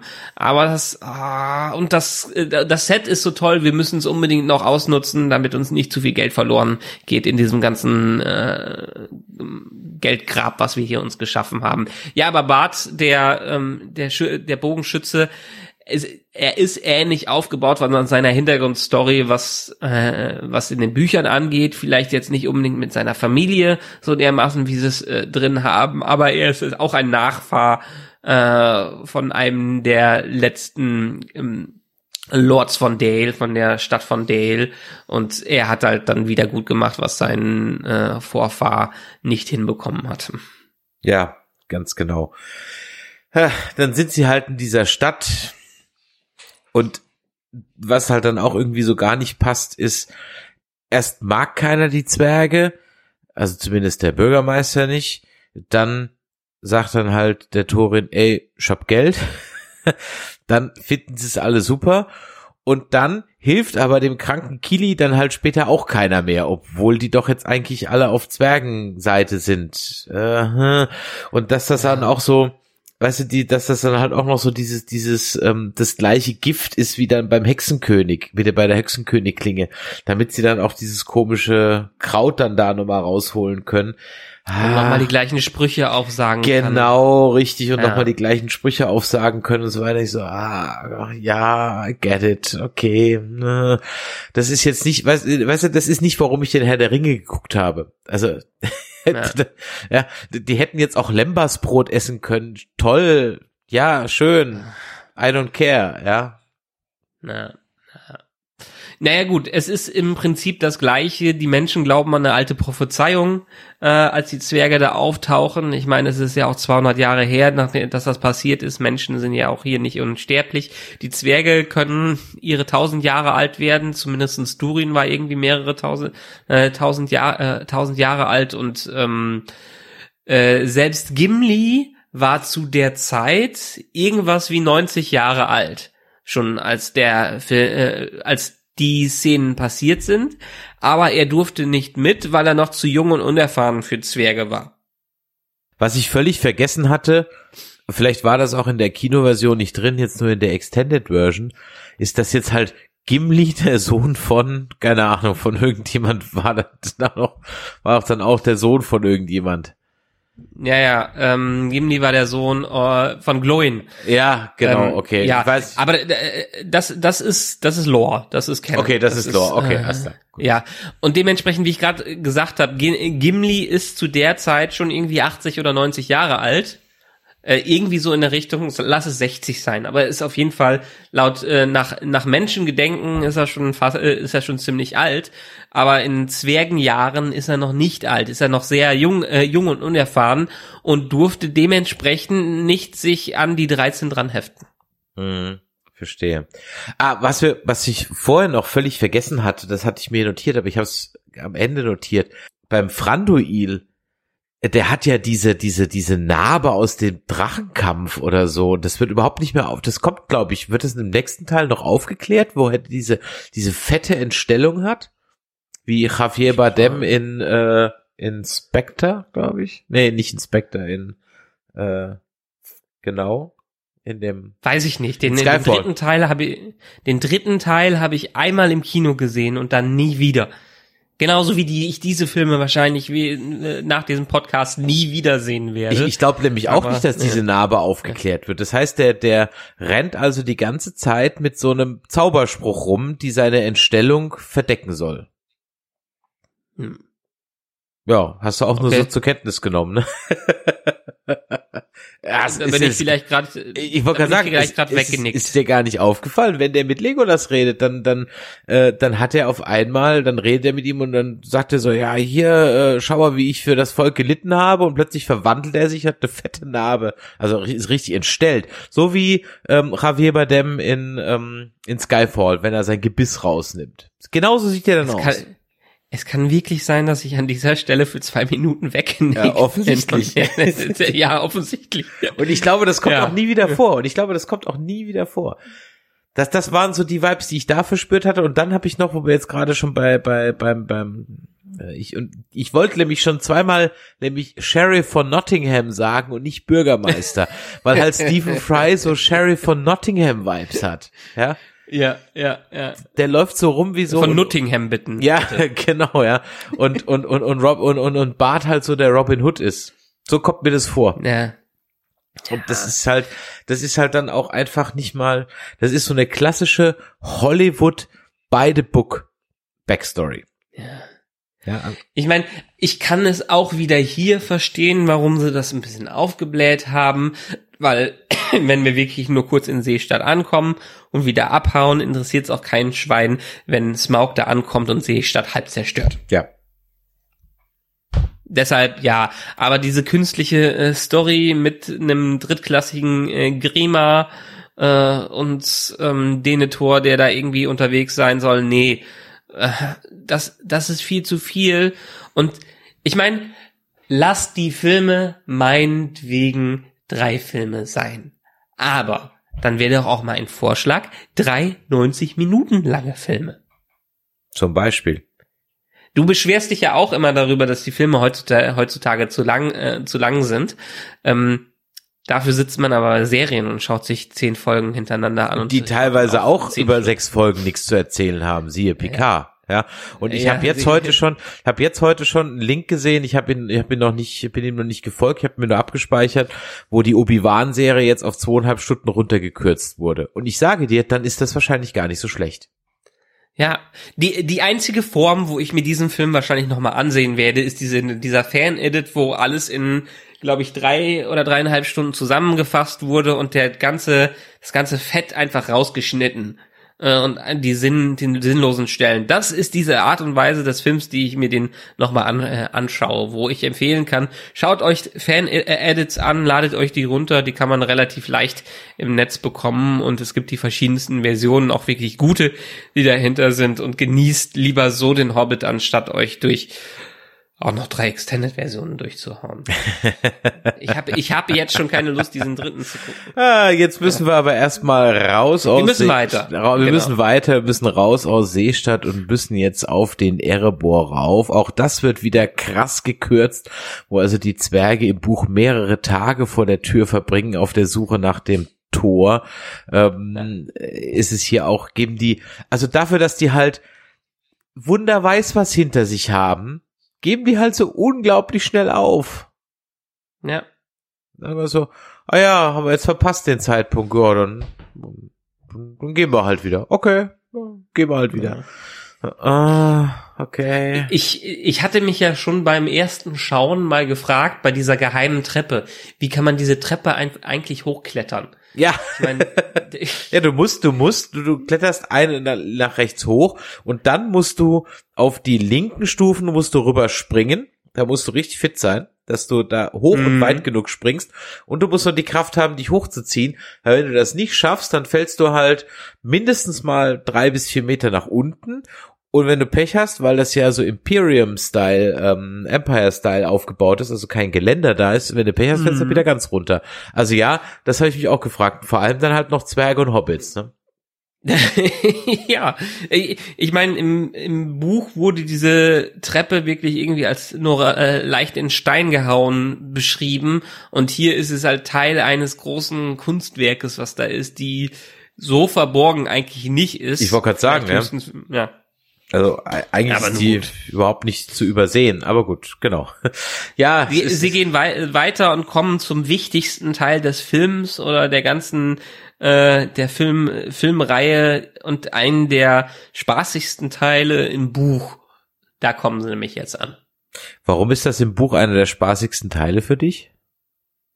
Ähm, weil es für mich einen ähnlichen Impact hat wie das Rätselraten äh, mit Gollum. Mhm. Die ähm, äh, dieses Hin und Her zwischen Bilbo und Smaug hat mir immer sehr viel Spa Spaß gemacht. Vor allen Dingen ist es ja im Buch auch noch ein bisschen anders. Bilbo schleicht sich erstmal durch, kommt mit, mit, einem kleinen Pokal äh, zurück, weil er den Drachen schlafen sieht und irgendwas zum Beweis haben möchte für die Zwerge, dass er äh, äh, da auch ähm, sich gut reinschleichen kann. Und beim zweiten Mal erst äh, offenbart Smaug, dass er schon beim ersten Mal gemerkt hat, dass er drin war. Ach so, Moment, ich bin doch vor der Tür. Ach so, vor der Tür, okay, Entschuldigung.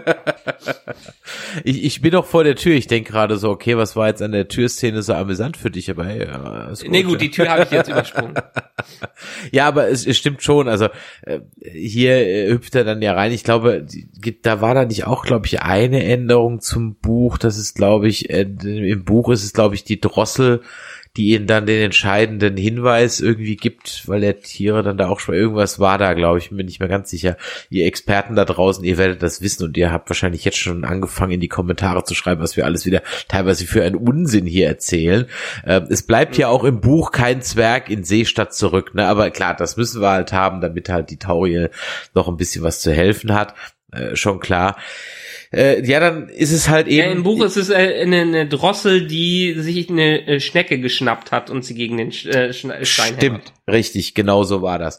Und hier ist es eigentlich auch, ich meine, es sind Mondbuchstaben, warum soll es halt nicht auch Mondlicht sein? Aber okay, Haken dran, ne? Das ist eigentlich gar nicht so, es ist eigentlich relativ logisch. Nee, beim, beim, beim ersten Licht oder beim letzten Licht des Durins-Tages äh, sollte das Ja.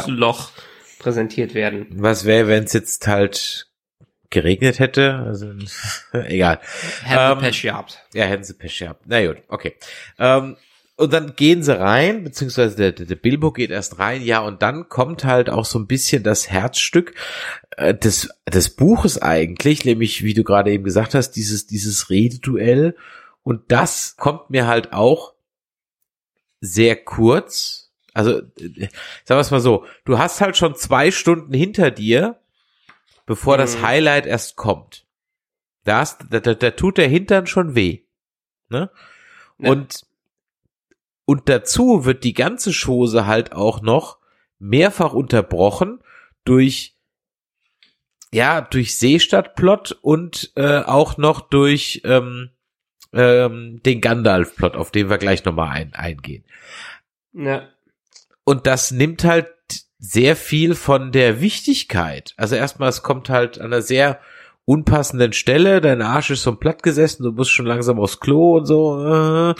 Und dann, für mich, ganz ehrlich, war im Kino dieser Schatz einfach schon zu, ja, wie ich es am Eing Eing Eingangs sagte, das, das, das, ich habe halt gedacht, jeder Moment kommt Dagobert Duck um die Ecke geschwommen, ja, aus den Münzen und springt in seinem. Geldstein. Ja, es hätte wirklich, es war einfach, ganz ehrlich, das war, weißt du, wo, wo es auch too much war? Bei irgendeinem Mumie, ich glaube bei die Mumie 2. Da- Die da- Mumie jetzt, der war ja auch so katastrophal. Ja, da sind sie auch am Ende bei so einem Schatz und der ist auch so völlig drüber. Der ist so völlig drüber und denkst so, nee, komm. Da finde ich halt so bei, bei, ähm, hier beim, ersten Fluch der Karibik Teil, das war eine Schatzkiste, da waren Golddublonen drin, fertig. Ja, aber es muss, also erst, erstens waren wir ja wieder, wie gesagt, Kinderbuch und der äh, Drache muss auf einem Berg von Gold sitzen und das tut er ja im, äh, im Buch auch entsprechend.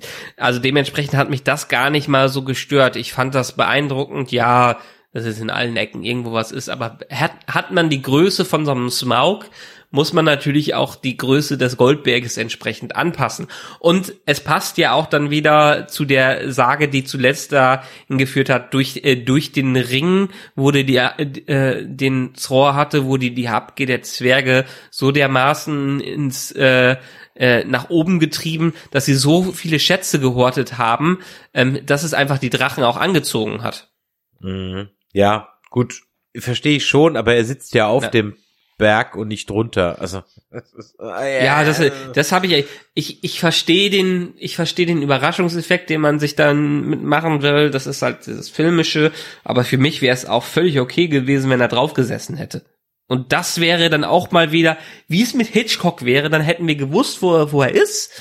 Äh, dann hätte auch äh, ähm, Bilbo gewusst, wo er ist, und dann hätte er erst recht aufpassen müssen, um leise zu sein und nicht erst, nachdem er entdeckt hat, dass der Drache da ist. Ja, zum Beispiel.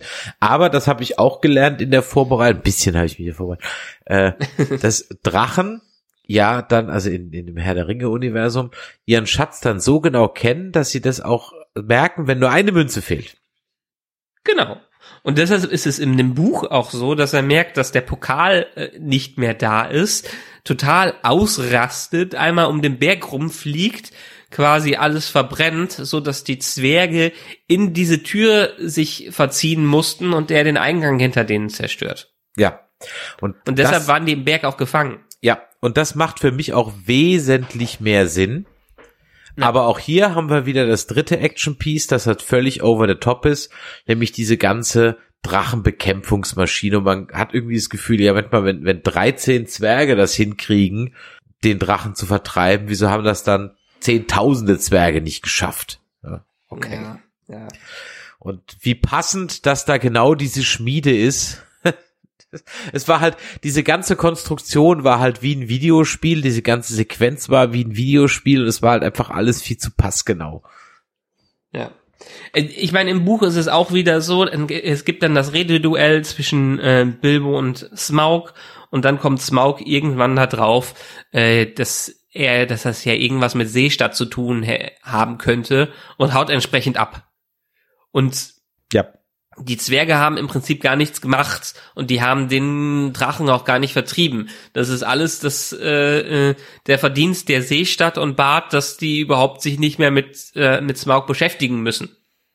Ja, das ist am Ende des Tages für mich auch die logischere und die in sich schlüssigere Story.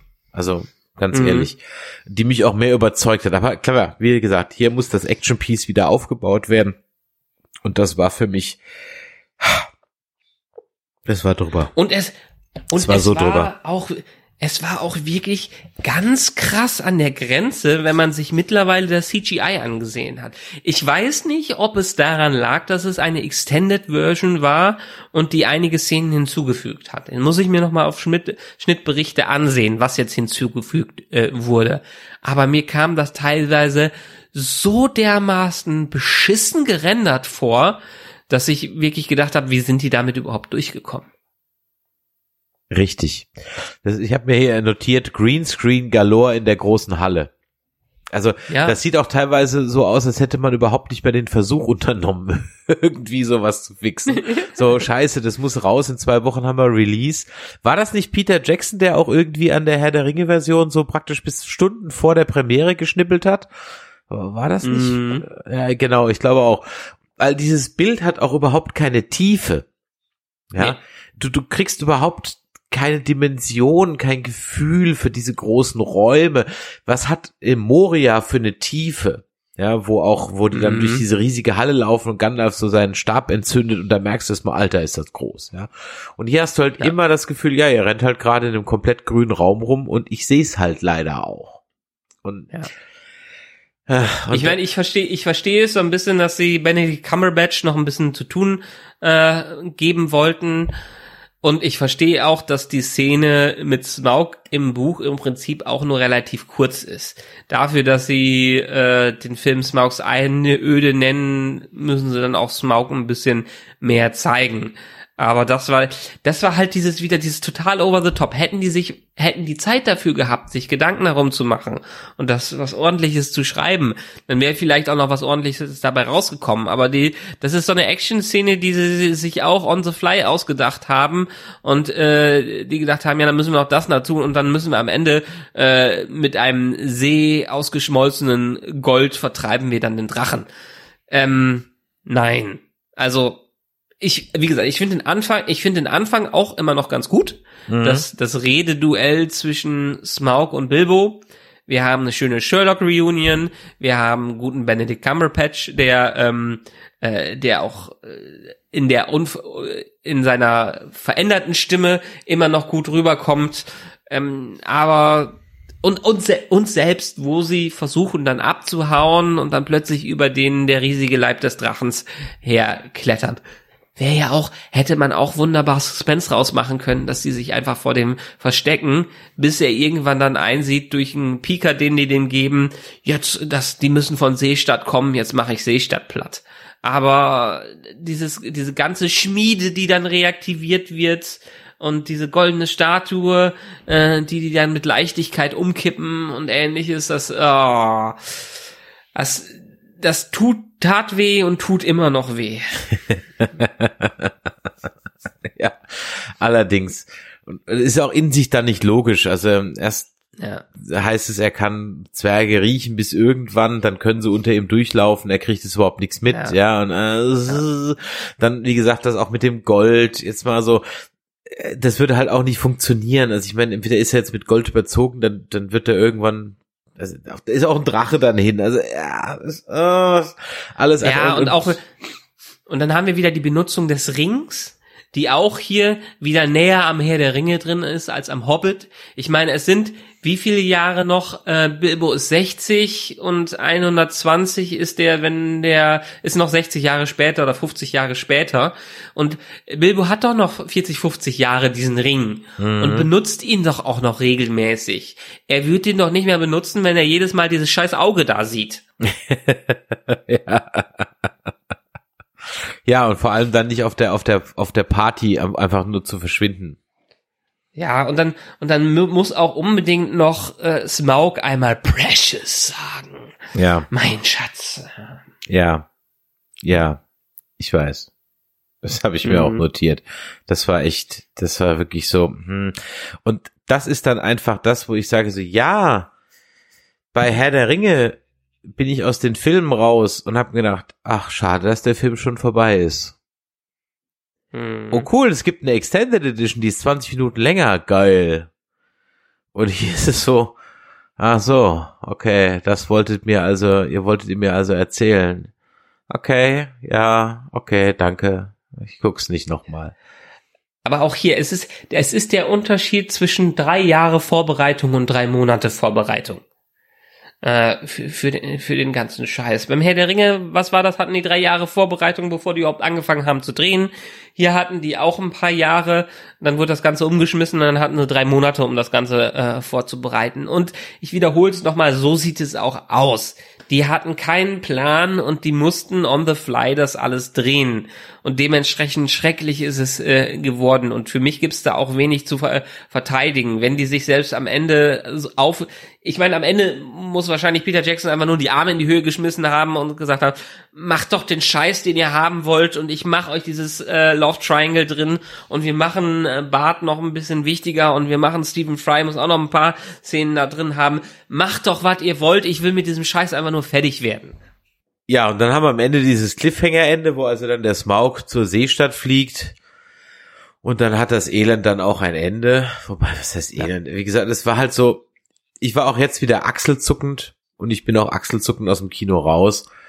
Und man hat halt nicht irgendwie drin gesessen und hat sich halt gedacht, oh fuck, jetzt noch ein Jahr warten, sondern es war so, oh ja, dann gucken wir es halt nächstes Jahr weiter. Man, man hat sich damals schon gedacht, als man aus dem, also zumindestens ich als ähm, großer Fan des Buches, jetzt noch ein Film, was wollen die in diesem Film denn alles machen? 90, 120 Minuten, 320 Minuten nur Schlacht. Äh, am Ende war es dann 300 Minuten, 180 Minuten nur Schlacht, irgendwie so, keine Ahnung. Aber es ist, es ist so schade, es ist so viel Potenzial dahinter und man hätte so einen schönen, fantasievollen Film daraus machen können und man hatte so vermurks. Wir haben hier noch nicht mal den ganzen Sch Schmurks erwähnt mit Gandalf, der seine ja, Side Story richtig, hatte. ganz genau. Da wollte ich jetzt zum Schluss auch noch kurz drauf einsteigen, denn wir haben ja noch eine völlig ähm, hinzuge, oder es ist ja auch der ganze Gol, äh, Dol Guldur Plot ist ja nicht hinzugefügt gedacht, sondern der kommt ja eben aus diesen Anhängen und aus diesen Silmarillion-Kram. Und ähm, wie gesagt, ich hatte es eingangs gesagt, diese ähm, Dol Guldur, dieses Gold, Dol Guldur Set, das sieht halt richtig cheesy aus, also so richtig, richtig, richtig cheesy aus. Da findet er dann den, äh, den Trein, der also dann doch nicht tot ist, sondern irgendwie besessen ist das einzig Positive, was ich dem ganzen Ding abgewinnen kann, ist wirklich das einzig Positive, dass endlich mal ein Zauberer auch mal so, so, so zaubern darf. Also so richtig, so mit Feuerbällen und Schutzzaubern und so. Das hat mir beim Herr der Ringe immer so ein bisschen gefehlt, dass der Zauberer eigentlich gar nicht so richtig so, so richtig zaubert, ne? Auch als er dann gegen ja. Saruman kämpft, dann sieht man ja keine, also da finde ich halt so, Harry Potter versus Voldemort, das ist so ein schöner Zauberkampf, da hauen die mit den Zauberstäben und so. Das, so, so stelle ich mir das halt vor. Und da war ich dann bei Christopher Lee versus Ian McKellen ein bisschen enttäuscht. Und hier darf er wenigstens mal ein bisschen zaubern. Aber es ist halt auch was, was am Ende halt einfach nur reingeschustert wurde, damit man irgendwie so eine Verbindung zum Sauron dann herstellt. Aber am Ende des Tages, ja, mai. Ja, ähm, ich werde für das nächste Mal mir noch mal ein bisschen mehr einlesen in die ganze Dol Guldur ähm, Geschichte, weil es stimmt mehr oder weniger, was wir da sehen und dass dann ähm, letztendlich Saurandorf, Saurandorf äh, vertrieben wurde, aber es passt nicht ganz mit der Timeline einher, die eigentlich in den Büchern ähm, äh, die man eigentlich in den Büchern hat. Das ist nicht eins zu eins in dem, wie es gezeigt wird. Es ist viel von den Fakten mit verarbeitet äh, worden, aber nicht in der Parallelität, wie sie hier dargestellt wird. Okay, na dann bin ich mal gespannt und das ist ja dann auch für euch ein Grund, liebe Hörer, beim nächsten Mal dann auf jeden Fall wieder einzuschalten, wenn der Michael seine Hausaufgaben gemacht hat. Ja.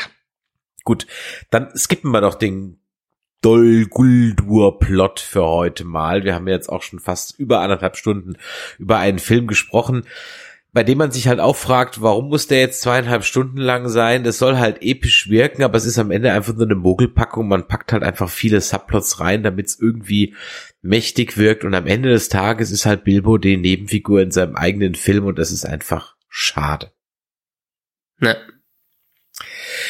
Ja, dann würde ich sagen, liebe Freunde, wenn euch das heute hier gefallen hat, dann lasst doch mal ein Däumelein nach oben da. Was ist eure Meinung zum zweiten Hobbit-Film? Schreibt es in die Kommentare.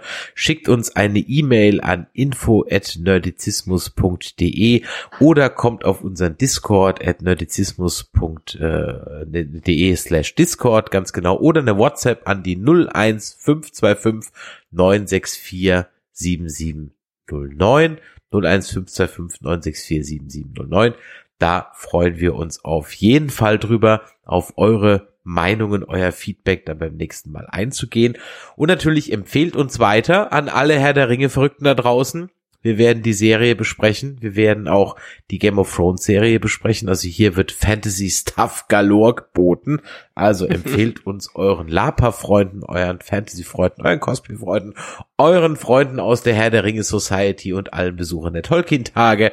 Also da freuen wir uns natürlich auf jeden Fall. Bewertungen bei iTunes, Spotify oder bei Podcast Addict. Wir haben so viele Hörer über Podcast Addict und so viele, so wenig Bewertungen bei Podcast Addict. Das kann nicht sein, liebe Freunde da draußen. Ja, Tausende von Menschen laden jeden Monat äh, laut unseren Statistiken diesen Podcast über Podcast Addict runter. Wir haben da gerade mal fünf oder sechs Bewertungen. Das kann nicht sein.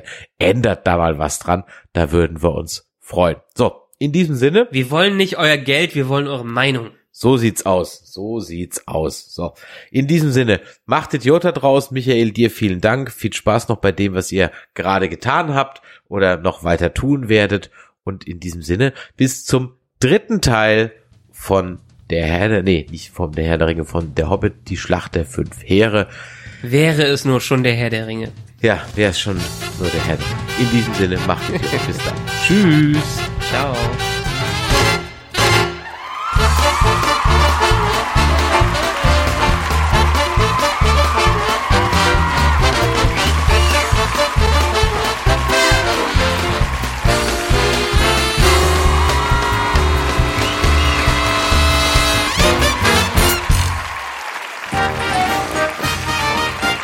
Eine Produktion des Podcast Imperiums.